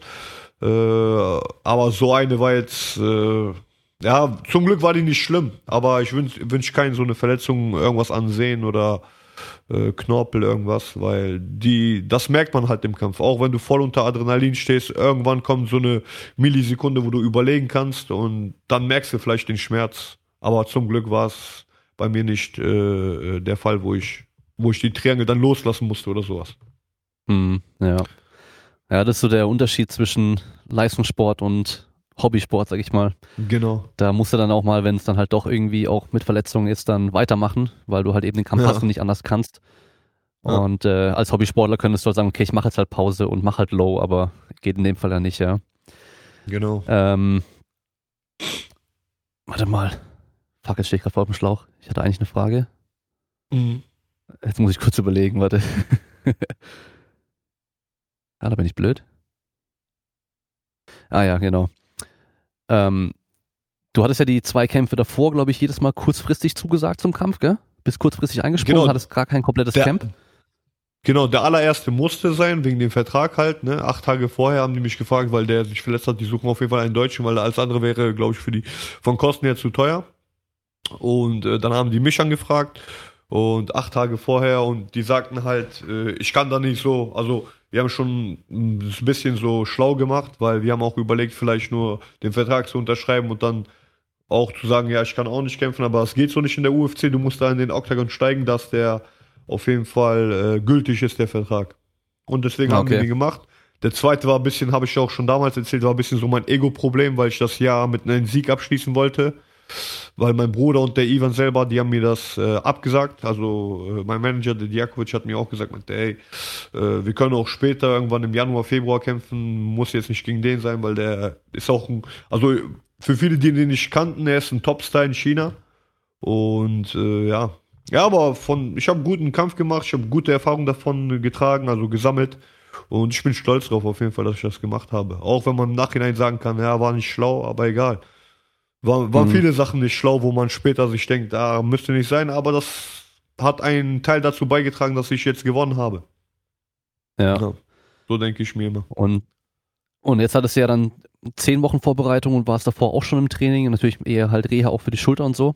Ähm, genau. Und sagst ja sieben Wochen komplett ohne Verletzung, das ist wahrscheinlich auch eine Seltenheit wahrscheinlich in, in MMA-Training. Ja. Weil man halt dann doch auch Sparring macht und ich gehe mal davon aus, Richtung Wettkampf hin machst du ja mehr Sparring auch und noch ein bisschen härter vielleicht weil es halt einfach mhm. ähnlicher zum Kampf werden muss. Und da fällt mir halt nur ein, dass Michael Bisping, als er den Titel gewonnen hat, ist er ja auch, ich glaube, zwei Wochen äh, vor dem Kampf erst hat er zugesagt, gegen Rockhold ein, äh, zu kämpfen und einzuspringen. Und okay. hat er gemeint, äh, er braucht keine Vorbereitung, sozusagen. Also ist, er, er schafft es auch in zwei Wochen. Und er hat ja dann auch gewonnen und so. Und er hat im Nachhinein gemeint, dass er im Nachhinein jetzt gemerkt hat, dass er ganz oft, wenn er eine lange Vorbereitung hatte, eigentlich viel zu krass trainiert hat, viel zu lange trainiert und viel zu, also er war schon früher eigentlich zu fit für den Kampf und hat dann nur versucht, das zu halten, das Niveau bis zum Kampf an sich und hat sich meistens halt irgendwie verletzt und war dann nicht 100% fit. Und dieses mhm. kurzfristige Einspringen, da, weil er eh auch immer trainiert, war dann für ihn eigentlich besser, weil er halt dann einfach fitter war. Ja, war ja bei mir. Zum Beispiel der Fight gegen Danny Roberts war, fand ich auch besser als der mit äh, Li Liang. Bei Li Liang hatte ich vier Wochen noch mehr, ein bisschen Zeit und bei Danny war es halt acht Tage. Und mhm. da fand ich mich auch, äh, also ich habe mich besser gefühlt auf jeden Fall im Kampf. Ob ich da konditionell, äh, würde ich jetzt nicht sagen, dass ich besser war, aber äh, auf jeden Fall vom Feeling her, ich hatte äh, den Flow besser im Stand-up. Ähm, ich hatte den Rhythm auch im Boden und äh, war auf jeden Fall, ist, wenn man im Training ist, irgendwann kämpft auch die Erfahrung für dich mit. Äh, Im Oktagon sich auszukennen, das gehört ja auch dazu. Und äh, ich hatte ja im April gekämpft, mein Debüt war im Juli von der UFC, von daher drei Monate, du bleibst in der Praxis und äh, das ist auch ein sehr, sehr, sehr wichtiger Teil, denke ich. Diese mhm. Kampfpraxis, dass du auch immer im Oktagon stehst, nicht zwei Jahre raus bist, wie, wie es bei anderen ist, weil man merkt halt diesen, äh, diese Ringrost. Man merkt Ja. das halt. Bei ein paar Kämpfern, die ich jetzt gesehen habe, die lange auch nicht dabei waren, die sagen das selber. Die sagen das sogar selber, dass äh, es fehlt denen halt dieses, Mhm. äh, dieses Kämpfen. Würdest, würdest du sagen, dass das Kämpfen, also wirklich der Kampf an sich im Käfig dann am Schluss nochmal wirklich was anderes ist, wie das ganze Training, was man macht? 100 Prozent, 100 Prozent. Also ähm, die können Gegner im Training liegen, die dir im Kampf dann gar nicht liegen, so, weil weil es komplett an, das ist eine komplett andere Welt. Äh, du stehst da ohne Schutz, du äh, hast äh, mit den Typen noch nie trainiert, noch nie gedrillt. Ähm, er hat sich hart vorbereitet und im Training ist das halt so, die Leute äh, trainieren ja mit dir nicht nur einmal, sondern die ganze Zeit mit dir und das schon über mehrere Jahre. Irgendwann kennt man sich, man äh, weiß, wie man gegen jemanden kämpft. Äh, aber im Kampf ist das halt, wer zuerst da ist. Entweder du oder ich. Und bei meinem Fall, ich denke mir immer so, ich muss schneller sein als mein Gegner. Falls er schneller ist, dann muss ich ihn doppelt so hart bestrafen, wie er äh, mich getroffen hat. So halt auch ein Mhm. bisschen vom Mark Kerr halt, ne? So Mark, ich scha schaue mir auch immer Dokus an und so und äh, hat mich auf jeden Fall, äh, diese, der erste Satz vom Film, ne, meinte, ich muss meinem Gegner wehtun, bevor er mir wehtut und falls er mir doch wehtut, tue ich ihm doppelt so viel weh. Also diesen Satz, äh, beziehungsweise diese Zitat von ihm, legendär und das bleibt auch mein, also auf jeden Fall mein Motto. Mhm, okay. Und äh, man sagt ja auch immer aus, man kann gewinnen oder lernen, also dass man aus den Niederlagen halt auch immer lernen kann. Ja. Und äh, würdest du sagen, jetzt im Nachhinein, drei Kämpfe in der UFC, zwei hast du verloren und in einer hast du jetzt gewonnen, dass dir die zwei, wo du verloren hast, mehr gebracht haben als die, wo du, denen, wo du gewonnen hast? Außer jetzt für die Karriere, sag ich mal, sondern für dich als Kämpfer? Ja, ja, auf jeden Fall. Also Niederlagen bringen dir viel, weil du weißt, woran du noch arbeiten musst oder woran du achten in der, musst in der Vorbereitung, dass sowas nicht nochmal passiert. Aber auch von Siegen lernst du auch. Ja, du lernst damit umzugehen mit deinem Sieg. Ja, andere rasten aus. Ich bin diesmal auch ruhig geblieben. Das war auch ein bisschen so ähm, mein inneres, äh, äh, ich sag mal, mein inneres Gefühl, so ein bisschen ruhig zu halten, nicht immer auszurasten und äh, ja, auch, dass, dass es machbar ist. Ne, wenn du gewinnst, das ist machbar. Es, sind, äh, viele sagen UFC, ja, das sind so krasse Leute, wie, wie ich ja auch schon vorhin gesagt habe, ey, du kämpfst gegen Nurmagomedov. Ey, ist alles machbar. So weiß ich, ich meine, warum sind die da oben? Warum sind die Champions so? Die haben, bei denen haben da auch Leute vielleicht gesagt, ey, geh nicht da, vielleicht wird das stark, ich hoffe, ich wünsche viel Glück, so, so, aber äh, die Chancen sehen schlecht aus für dich. Man muss, wenn man nicht probiert, weiß man es nie so, weißt du? Und deswegen äh, bin ich dankbar für jeden Kampf, nicht nur für die äh, Siege oder für die Niederlagen, die mir beigebracht haben, für jeden Kampf. Du lernst von je, äh, auch für jede Trainingseinheit bin ich dankbar, mit denen ich trainiere. So, ob ich meine Schüler trainiere, ob ich mit den Profis trainiere, weil das ist alles ein ein ein Lauf, weißt du? Das ist ein Lifestyle, von dem man sehr viel lernt. Ob das in der von der Ernährung, bei der Ernährung fängt's an. Äh, beim Schlafen hört's auf, wenn rechtzeitige, rechtzeitige Erholung und so weiter und ja, man muss den Lifestyle immer pflegen, auch wenn es manchmal schwerfällt. Wenn man Mhm, sieht, ja. so die Kollegen immer Party, hat man auch vielleicht Bock oder man geht wirklich auf ein, zwei und so, ja, aber der Lifestyle muss man schon pflegen. Ja, Also ist immer dosiert. Wenn man was macht, dann dosiert, genau. Zwischen genau, das ist dann so Leistungssportler der und. Hobbysportler, ja. Ja, genau, und halt auch einfach dann Profi sein. Und da gehört es eben halt Ja. nicht dazu, dass man halt jede Nacht Party machen geht und sonst irgendwas macht, sondern Nee, nee. Training ist deine Arbeit und Nee, das muss halt auch gut Du sein. musst, du musst das halt, äh, wenn du schon morgens den Wecker hörst, da musst du schon äh, äh, dir im Kopf äh, sagen, was willst du heute machen? Natürlich, wir müssen trainieren. Das ist ja wie eine, wie eine Arbeit für uns. Natürlich, nach so einer harten Vorbereitung habe ich mir jetzt ein bisschen länger Pause gemacht. Mein Bruder meinte auch, meinte, ey, du musst auf jeden Fall. Weil meine Vorbereitung so gesehen ging von Mai los, weil da fing diese, also April hatte ich die letzte OP, wo mir die äh, äh, Platte rausgenommen wurde aus der Schulter und dann ging ja so die Reha los und das war auch ein Kopfkino für mich, so ein Kopfkarussell, weil wird's besser, wird's nicht besser. Viele sagen mir, ey, du wirst immer Probleme haben mit der Schulter, andere sagen, ey, hör nicht auf, gib Gas, wird besser. Und äh, also dank, dank den Chris und äh, dank meinen Physiotherapien und den ganzen Ärzten äh, aus Aachen, als ob ich noch nie einen Unfall hatte an der Schulter, ne? Und ich muss Mhm. natürlich die auch weiter, ich werde auf jeden Fall weiter dran schleifen, die noch stärker zu bekommen. Oder gar, dass äh, mir sowas nicht wieder passiert. Ja. Ja. Ich hatte den Chris vor deinem Kampf, ein paar Wochen davor, glaube ich, bin mir gar nicht mehr ganz sicher, wann das war, in, äh, bei einem MMA-Event in Stuttgart noch getroffen gehabt. Da hat er Ja, mich ja, eingeladen ja. gehabt, hat er, ähm, ich Ja, glaub, stimmt, der doch, ich habe ein Bild von euch gesehen. Ja, ja, ja. Genau, der Pascal hat da Genau, gekämpft. Daywalker Genau. hat gekämpft gehabt, ja, und dann, äh, Gegen so einen Brasilianer, auch- stimmt. Gegen guten Erfahrenen, ja. Ja, ja. ja, war auch ein geiler Kampf, muss ich sagen. Also, ähm, Hat den gechoked, glaube ich. Rear Neck Choke war das, ne? ich glaube ja, doch, genau. Ja, also, ja. Das war ein Schwarzgurt aus Brasilien und der hat den getappt. Ja, gut. Deswegen, siehst du, da kommt ein Schwarzgurt aus Brasilien, Ja. wo sich Leute denken, boah, Ja. krass. Und der, und der Pascal ja, oh, statt der auf dem Blatt, sah der aus wie ein Anfänger gegen einen, ne, weil der Typ hatte über 20 Kämpfe oder so. Und der Pascal ist ja mit seinen drei, vier Kämpfen oder fünf Kämpfen, wie viel der jetzt hat, äh, sehr, sehr jung in dem Sport, aber er hat es jetzt Mhm. auch bewiesen. und der war aber halt auch super fit, kann. muss man sagen. Ja, der ist immer Also- super fit. Also er ist auch jemand so, den kann man sich auch eine Scheibe, äh, Scheibe von abschreiben. Er ist sehr ruhig, gelassen und er arbeitet hart an sein Ziel, ja, Mhm. weil er hat auch irgendein bestimmtes Ziel. Ich denke auch, wie bei den meisten ist, ist in der Oberliga zu kämpfen, ob das jetzt äh, PFL, UFC, KSW ist, egal wo, aber äh, nach ganz oben, da wollen die, da will man hin. Yo, kurze Unterbrechung und zwar, wir hatten leider Probleme bei der Aufnahme, weil Davids Laptop auf einmal abgestürzt ist, äh, ausging und ähm, er dann wieder gestartet hat und dann ging er immer wieder aus während der Aufnahme. Also scheinbar irgendwie ein Wackelkontakt oder irgendwas hat dem Akku nicht gestimmt und hat auch nicht geladen. Deswegen haben wir dann ähm, den Rest der Aufnahme auf äh, einen anderen Tag verschoben.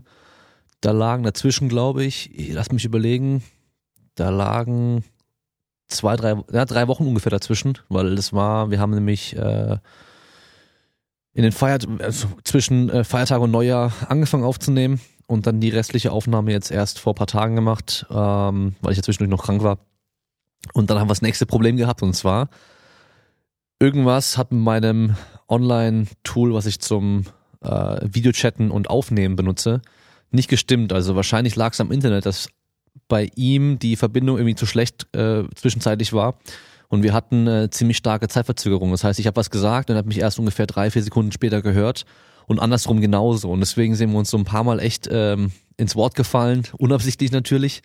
Ich habe es hier versucht, so gut wie es geht, äh, rauszuschneiden, dass man es auch nicht wirklich hört und so alles gut versteht. Und seine Aufnahme war mehr als drei Minuten länger als meine. Also bei, bei einer Dreiviertelstunde Aufnahme, glaube ich.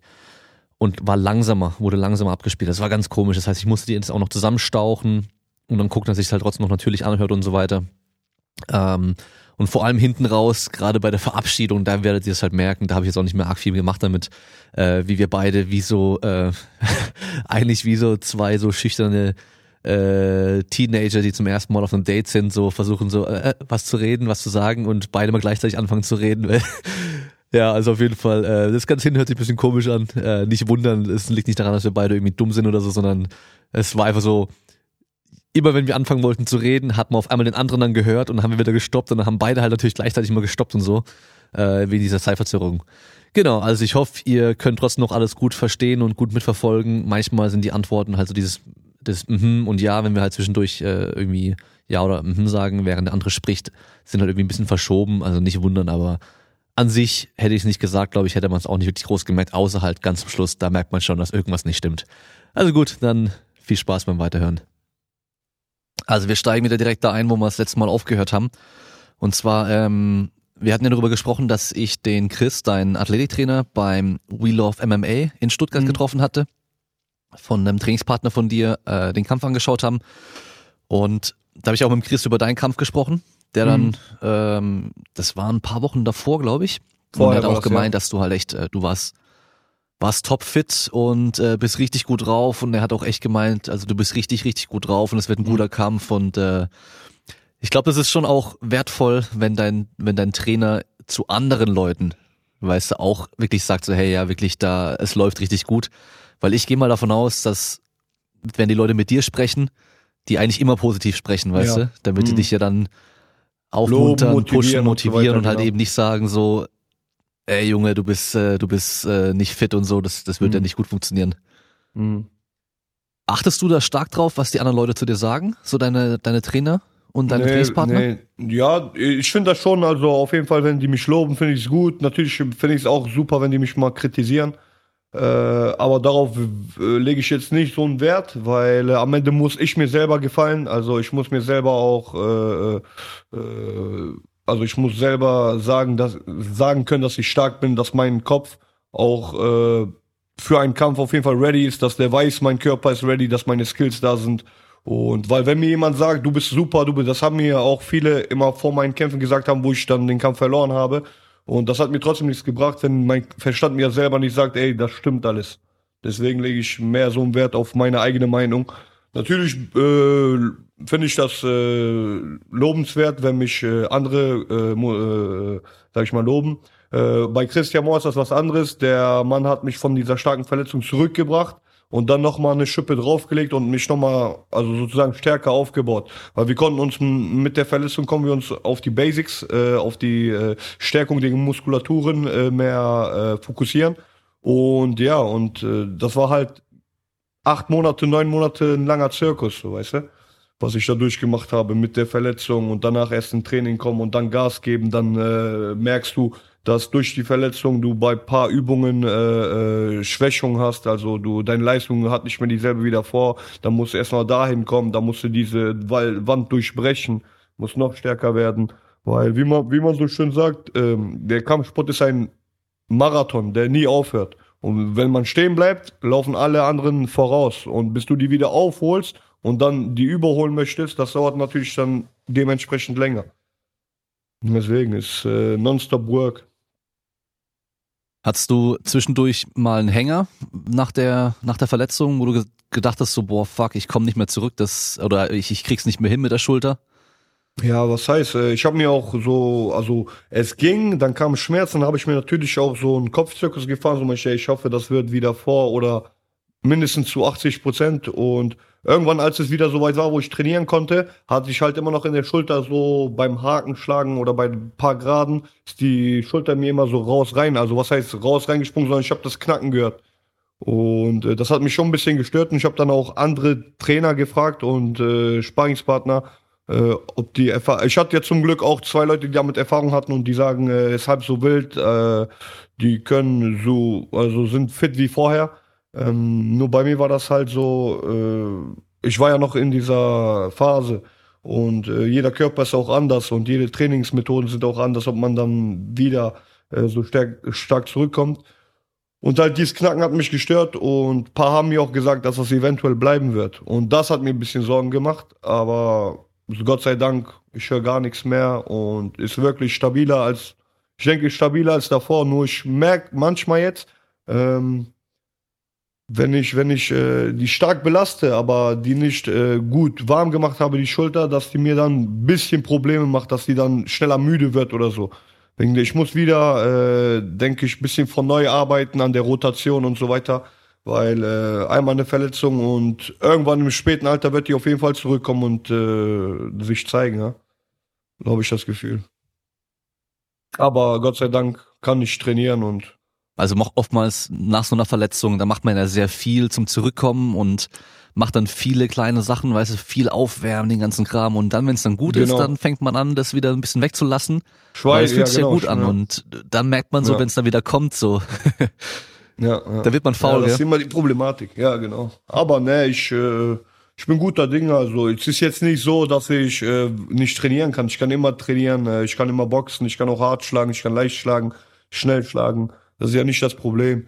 Nur äh, auf jeden Fall, wie du sagst, man muss darauf aufbauen. Man muss wieder mal diese Sachen machen, die man ungern mag, macht, sage ich mal, oder die man äh, im Gedächtnis nicht so lange behält. So wie diese Außenrotation mit den Gummibändern oder mhm. so. Sowas, also siehst du auch im Fitnessstudio kaum jemanden, der das macht. Weil es sind halt diese, aber das sind Grundsteine, auf die muss man Wert legen. Ja, auf jeden Fall. Ja, ja ist schon wichtig. Ähm, wir haben ja beim beim letzten Mal beim Podcast ja auch schon äh, ein bisschen drüber gesprochen, dass du dir äh, viele Gedanken machst und auch viel liest von anderen Leuten, die schon sehr erfolgreich waren und dich davon auch inspirieren lässt und so. Ähm, mhm. Was man manchmal auch immer sieht bei verschiedenen Gyms, ist, dass die sich auch teilweise nach dem Training nochmal hinsetzen und einer anfängt dann zu reden, so zur ganzen Mannschaft, weißt du so, und wie die Footballer vor den Spielen das teilweise machen, wo der Coach nochmal eine Rede hält. Ja. Macht ihr sowas auch bei euch? Äh, ja, also äh, gibt's auch natürlich der Ivan Hippolyte, äh, aber kurz vor den Kämpfen Aber nicht nur das, er äh, sagt das auch oder schreibt das auch in die Gruppe, dass wir äh, äh, uns nicht, äh, auch wenn es hart war, ein Training hart war und wir nicht so geglänzt haben, dass wir uns nicht hängen lassen sollen. Natürlich, dass es äh, wichtig ist, auch an schlechten Tagen zu kommen. Äh, ist sogar manchmal besser, als an guten Tagen da gewesen zu sein. Äh, weil ein Training ausfallen zu lassen, das ist das Schlimmste, was man machen kann in der Vorbereitung. Äh, ja, wir pushen uns aber auch gegenseitig. Also ist jetzt nicht nur vom den Trainern, sondern auch, wenn ich sehe, äh, ist jemand, der sich aufgibt oder der irgendwo ein bisschen Schmerzen hat, wo ich mich ein bisschen auskenne, dem ein paar Übungen sagen kann, zeigen kann. Natürlich, wir sind ein Team, wir müssen uns äh, zusammen aufbauen, zusammen äh, weiterentwickeln. Und äh, ja, also jetzt so große Reden, Redner sind wir nicht, aber ich kenne das vom American Top Team. Da war montags immer so eine super, super, äh, super Kurs vom Ringen. Äh, ungelogen, das waren ja geteilt auf eine große Matte und eine halbe kleine Matte. Wir waren äh, über 40, 50 Leute drauf.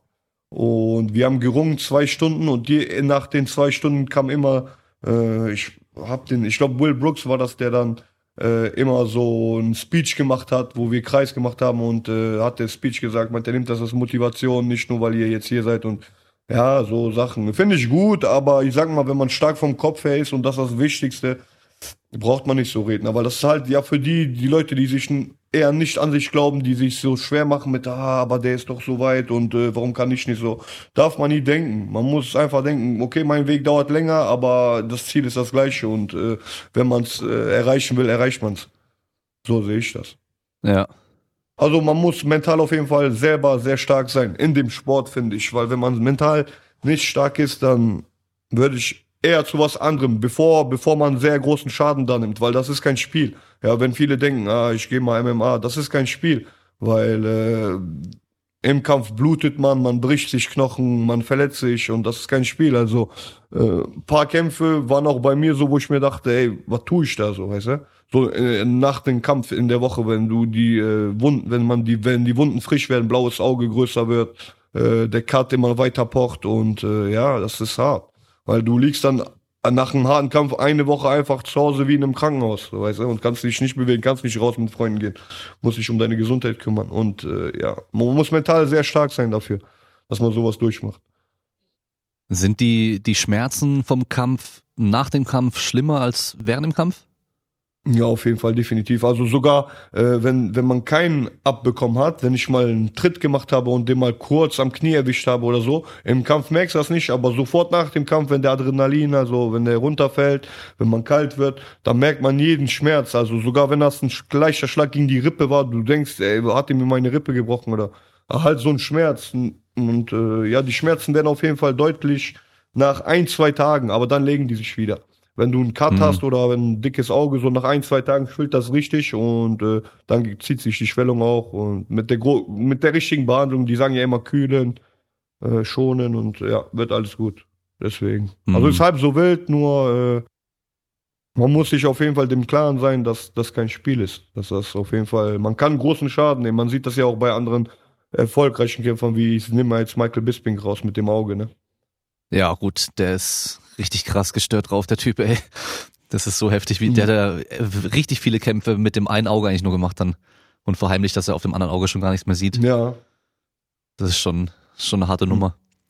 Oder mir fällt dann auch noch ein, Fall, ja. ähm, der Joan Jones Kampf, oh, ich weiß schon gar nicht mehr gegen wen es war, was, ich war glaube ich gegen Michael, äh, nee, gegen äh, Chael Sonnen, glaube ich, ähm, wo er sich den C ausgekugelt mhm. hat und die Haut eingerissen ist und dann ein Stückchen vom Knochen sogar ja, rausstand. Ja, ja, eine Gebro genau. Und und äh, das, äh, sah das ja, war bei der Guard-Position irgendwie, wo der den Ground gepoundet hat. Der hat irgendwie mit dem, mit dem Fuß geschoben, den Fuß dabei auf den Boden gedreht und auf einmal macht's klack und dann äh, beim großen C wirklich so das Knochen rausgedrückt. Also ja. das sah übel aus. Und der hatte den Kampf noch fertig gemacht. Ja, das ja. war gegen Ende vom Kampf auch. Ähm, dann wurde der Kampf dann ja. gestoppt danach dann auch. Und ähm, erst als er dann da stand bei der ähm, äh, bei der Ansage, dass er gewonnen hat und so weiter, hat er dann runtergeschaut und sein C entdeckt und dann wahrscheinlich erst den Schmerz mhm. auch gemerkt, so, das war, also, mhm. da merkt man einfach, was Adrenalin und alles ausmachen kann. Ich glaube, die, die haben den auch sitzen lassen, kurz und kurz behandelt. Ja, ja. Genau, also zum Fall. Rauslaufen musste er sich dann abstützen ja. und ähm, wurde, glaube ich, sogar dann weggetragen dann. Aber bis dahin, wo er es noch nicht gesehen hatte, ist er noch ganz mal rumgelaufen und alles. Also das ist schon, schon heftig, ey. Mhm. Ja, mhm. da gibt's äh, schon Ja. manchmal so Freak-Verletzungen, wo man sich so fragt, so, Alter, wie geht es? Und oh, mir fallen da ein paar Sachen ein. Ich weiß schon gar nicht mehr, wer das war, äh, dem die ganze Zeit die Schulter ausgekugelt ist während dem Kampf und der hat aber noch komplett weitergekämpft und immer wieder die Schulter zurück reingemacht. Ich glaube sogar gegen Korean Zombie, ich bin mir nicht mehr ganz sicher, wer das war. Boah, ja. Ja, das auch. Gibt's aber auf jeden Fall ein paar Sachen, Ja? die waren echt heftig. Okay. Ähm, Ja. ja, aber die schlimmsten Verletzungen finde ich trotzdem passieren im Training, wenn man die nicht Mhm. sieht. Weil da will man ja sich immer steigern, sich auch beweisen, sage ich mal, äh, gegen andere, wenn man Sparring hat oder so. Und da passieren halt die schlimmsten Verletzungen. und vor allem, Nur da kann man halt nicht weiter trainieren oder kämpfen, weil, weil da ist der Adrenalinspiegel ja nicht so ganz hoch, aber äh, man sieht sich ja auch ein bisschen im Klaren, nicht verletzen und so, aber wenn es passiert, passiert und vor allem, ja. da sollte es ja eigentlich nicht passieren. Meistens halt immer beim Ringen oder aggressiven Grappling. Mhm. Da soll es eigentlich nicht passieren, genau. Aber es ist immer so, wenn er, ich sag mal, bei einer, bei einer Vorbereitung ist der, Körper, ist der Körper ja so geschwächt.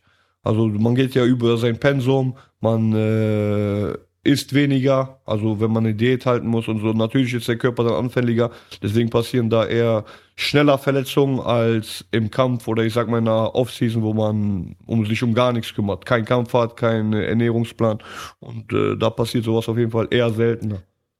Halt immer, wenn man sich so denkt, das soll nicht passieren, passiert's. Und wenn man es nicht will, passiert's gar nicht. Ja, das ist ja das Problem beim, beim Kampfsport, dass du halt nicht alles steuern kannst. Ich meine, du gehst nach rechts, der andere geht nach links und tritt dir dabei auf den Fuß, du bleibst hängen, verdrehst dich oder sonst irgendwas. Das sind so Sachen, die kannst du halt nicht, äh, nicht planen.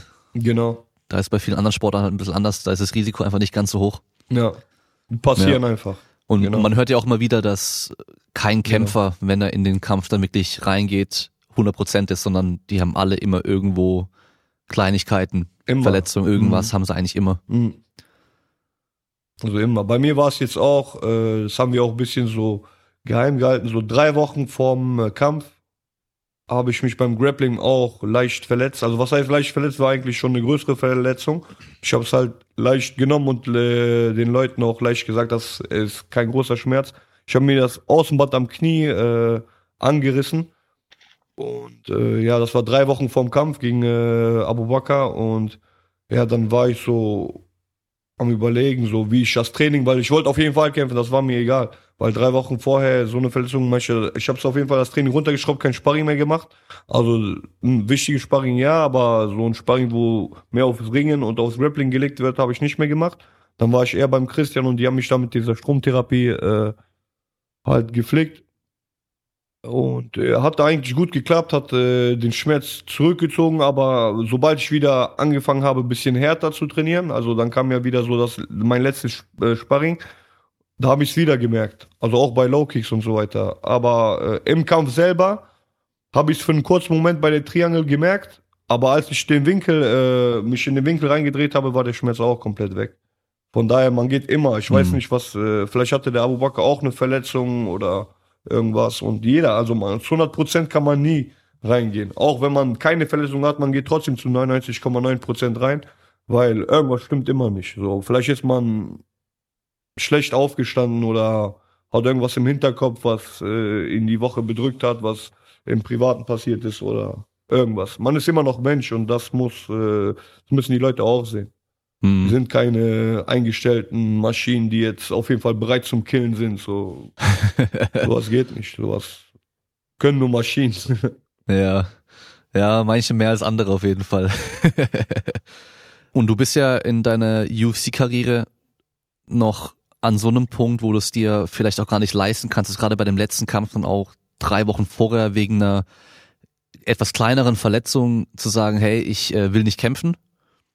Das heißt, du musst es halt irgendwo auch riskieren, da eben nicht 100% reinzukommen und äh, vielleicht dadurch auch ein bisschen Nachteil zu haben, aber äh, jemand, der jetzt halt seit keine Ahnung wie vielen Jahren in der UFC ist, in den, in den Top 5 oder so, oder halt einfach so ein Fan-Favorite ist, da kann man auch sagen so, hey, nee, ich riskiere es jetzt nicht, mit einer Verletzung da reinzugehen und vielleicht den Kampf zu verlieren, weil ich weiß, ich Mhm. bleibe eh in der UFC und ich krieg eh meinen nächsten Kampf dann, wenn ich will. Ja, aber halt, äh, man muss halt dann wieder warten. Man weiß nicht, wo man wieder antritt, gegen wen man wieder antritt. Und ich sag mal, äh, bei mir war das, äh, der Name war halt sehr, sehr, das war halt das Einzige, was mich interessiert hat. Ähm, und natürlich, dass äh, der ein Debütant ist, das war eine gute Chance, dass diese Vorbereitung auch so lang war. Ähm, ja, ich sag mal so, diese Verletzung war jetzt auch nicht so schlimm, also hat mich äh, ein paar Bewegungen eingeschränkt, aber jetzt nicht komplett. Ich konnte die Bewegung machen, nur halt unter Schmerzen. Ähm, und ich sag mal, einen Kampf jetzt absagen wegen so einer Verletzung, wenn es ein Titel weit wäre, okay, kann man sagen, weil man will den Titel auf jeden Fall, man will irgendwann Champion, wenn es ein Titelkampf wäre.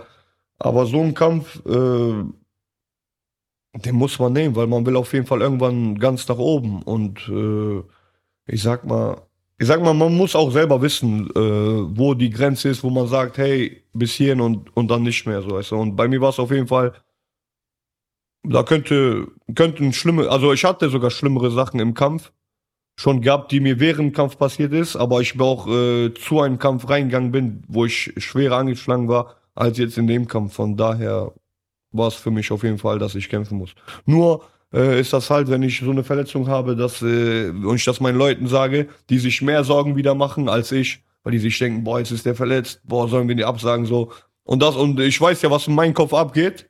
Aber die Leute wissen das nicht. Und ich weiß, dieser Schmerz, okay, guck mal, ich hab Schmerzen. Das sind jetzt nicht so Schmerzen, wo ich sage, ey, ich stepp oder ich äh, renn raus aus dem Käfig oder irgendwas.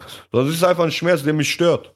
Und äh, wenn man mit dieser Störung, aber auch trotzdem kann man damit umgehen. Und äh, ja, das habe ich auch gemacht, weil ich, wie ich gesagt habe, in den Trainingen habe ich es ein bisschen gemerkt. Und äh, ja, aber ein, ein Millimeter vielleicht eine Winkeländerung und schon war der Schmerz weg. Weil war ja nicht komplett gerissen, der, äh, das Band, sondern nur angerissen, wenn es nun vielleicht überdehnt war. Und äh, jetzt habe ich keine Schmerzen mehr. Nach dem Kampf hatte ich so drei bis vier Wochen auf jeden Fall immer noch Schmerzen am Knie.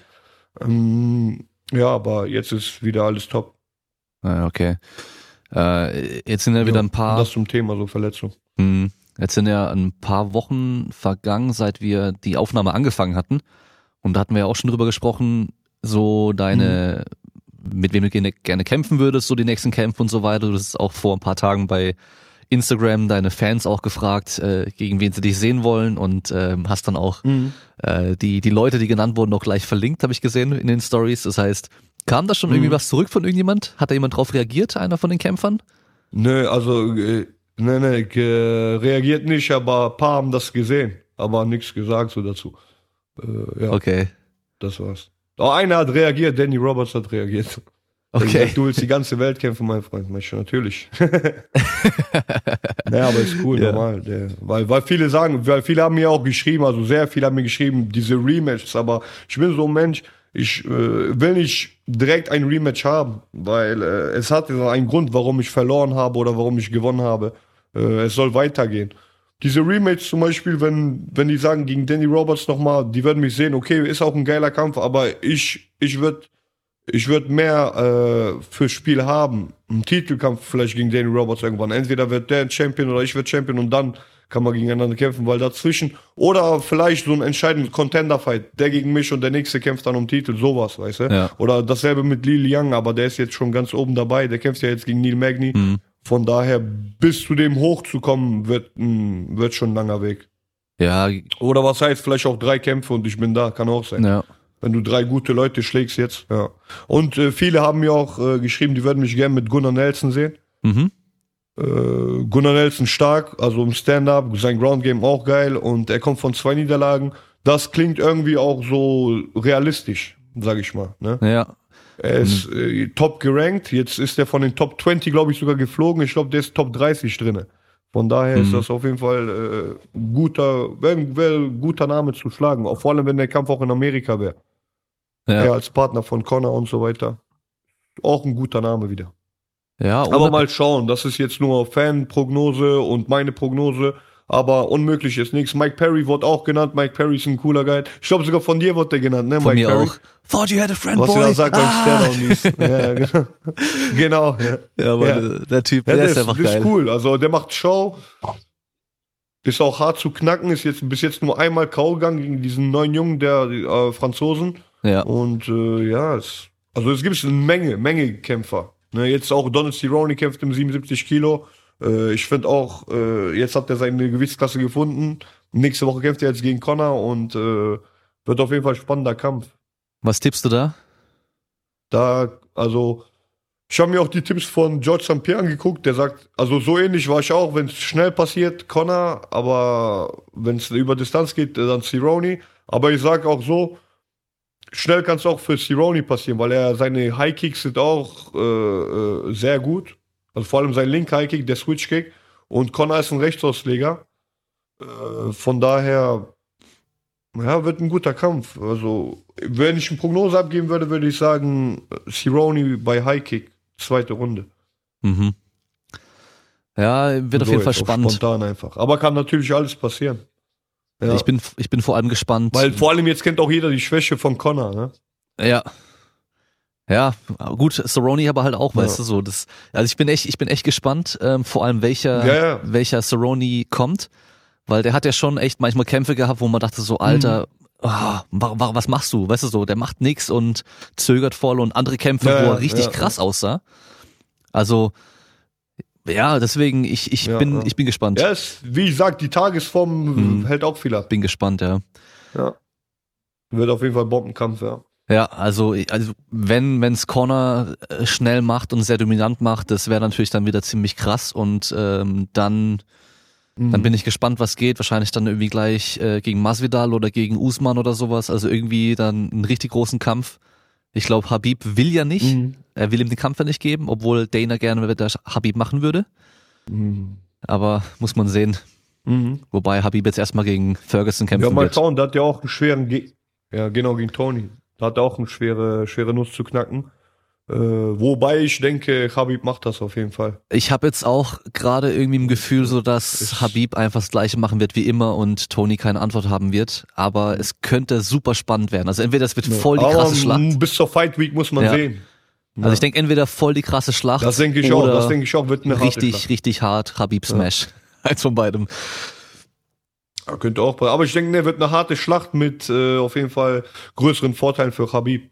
Weil ich denke, er wird oft in der Oberlage liegen Ja. und äh, zu sweepen ist der schwer. Wenn, dann muss der Tony den, den irgendwie auf den Rücken zu kriegen. Und das wird halt die Herausforderung für Tony, wie der es machen wird. Mhm. Vielleicht mit einem Knockdown oder vielleicht mm, macht er doch eine Takedown vom Clinch oder vom Cagewalk, so, weißt du, mal schauen. Hm. Also wegen so Takedowns ist auf jeden Fall Khabib.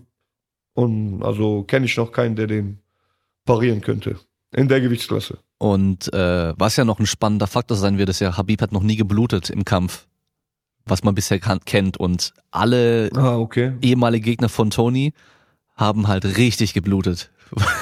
Weil der ja, egal auf welcher Position, mit seinen Ja, Ellbogen angreift. Ja, Und da war ich Blut. das wird spannend. Ellbogen, ja. ja. Das ist eine super, ja.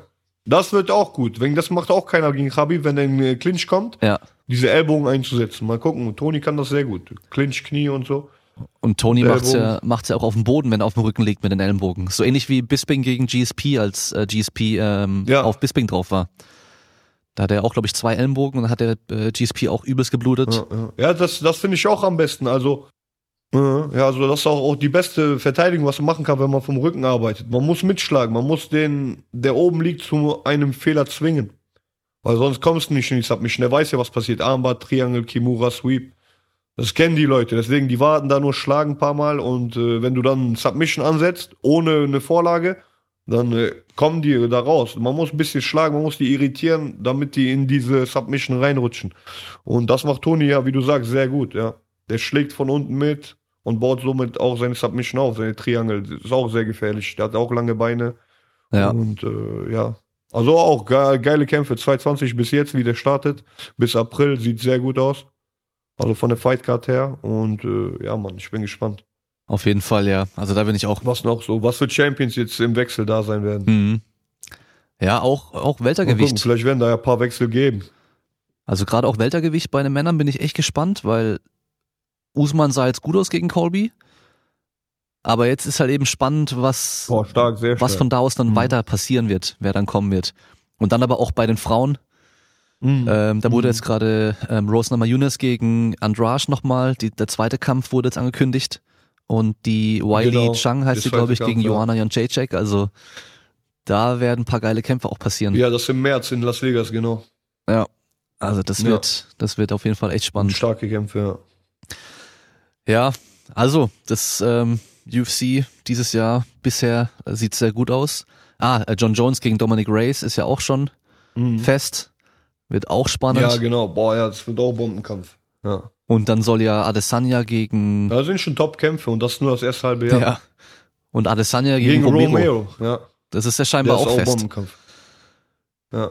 Ob, Das wird auch spannend. ja, die schauen, ob der den knacken kann, der letzte, letzte Ringer, der. Ja.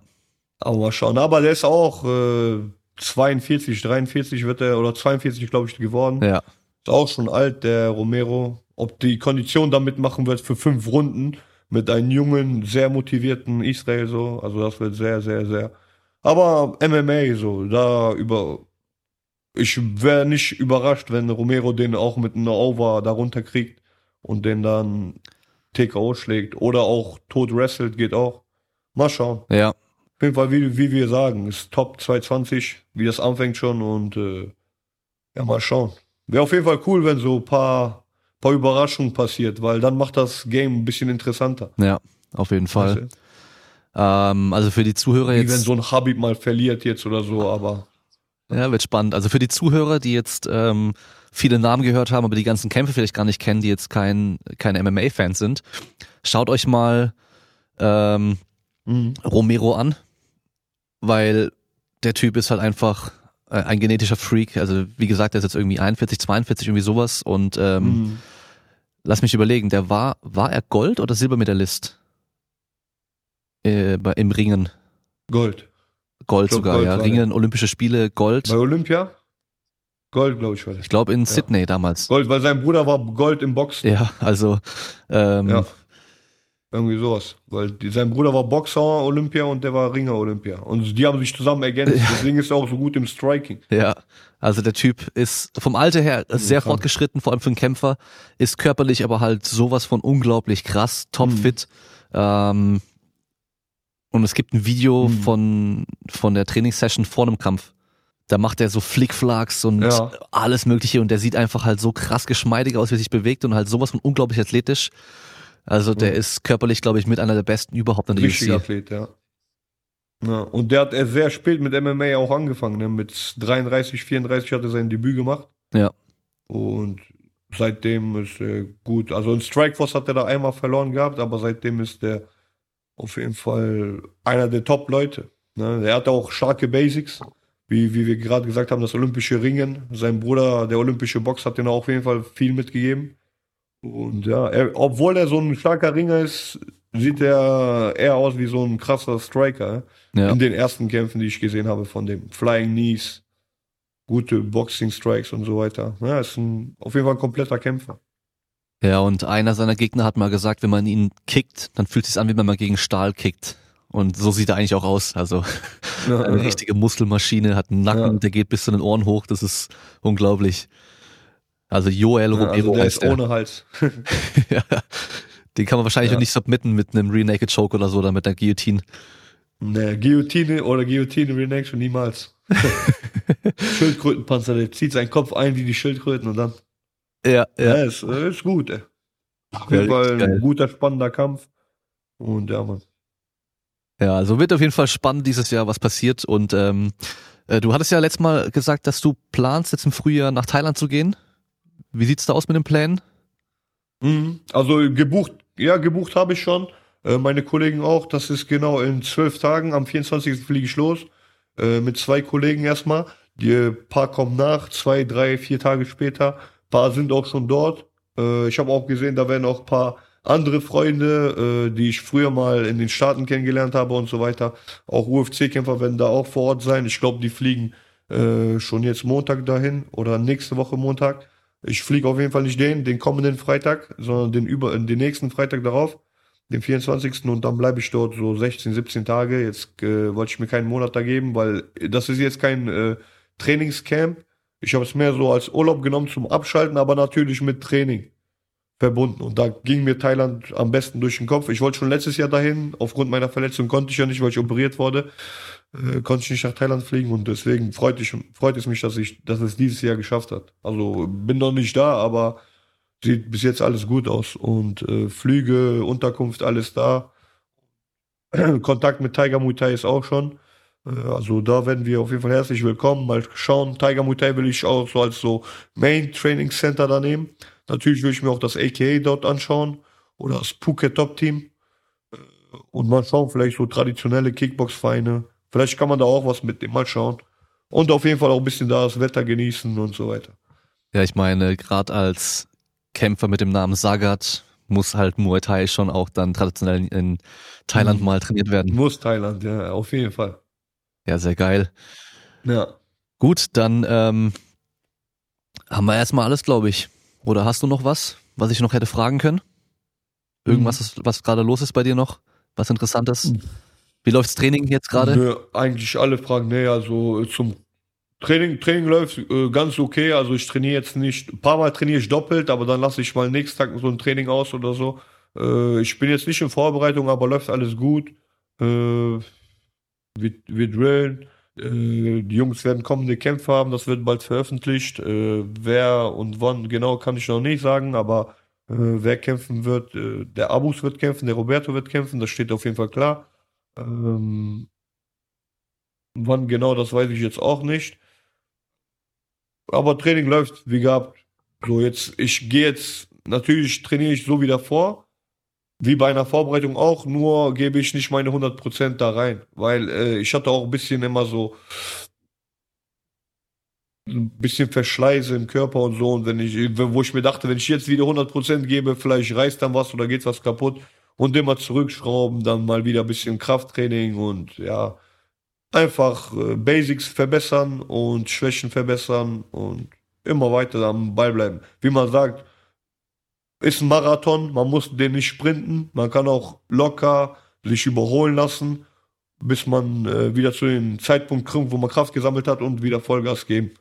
Und dann, so geht's voran. Und äh, ich warte einfach auf meinen nächsten Einsatz. Ich schaue erstmal nach Thailand, wenn ich zurückkomme, was für, was für Neuigkeiten ich da habe und dann ja, werdet ihr es auf jeden Fall mitkriegen. Okay, sehr cool. Was, wo, wann. Auf jeden Fall. Dann, ähm, also ich bin echt gespannt, wer, wer der nächste Gegner sein wird, äh, wann und wo du kämpfen wirst.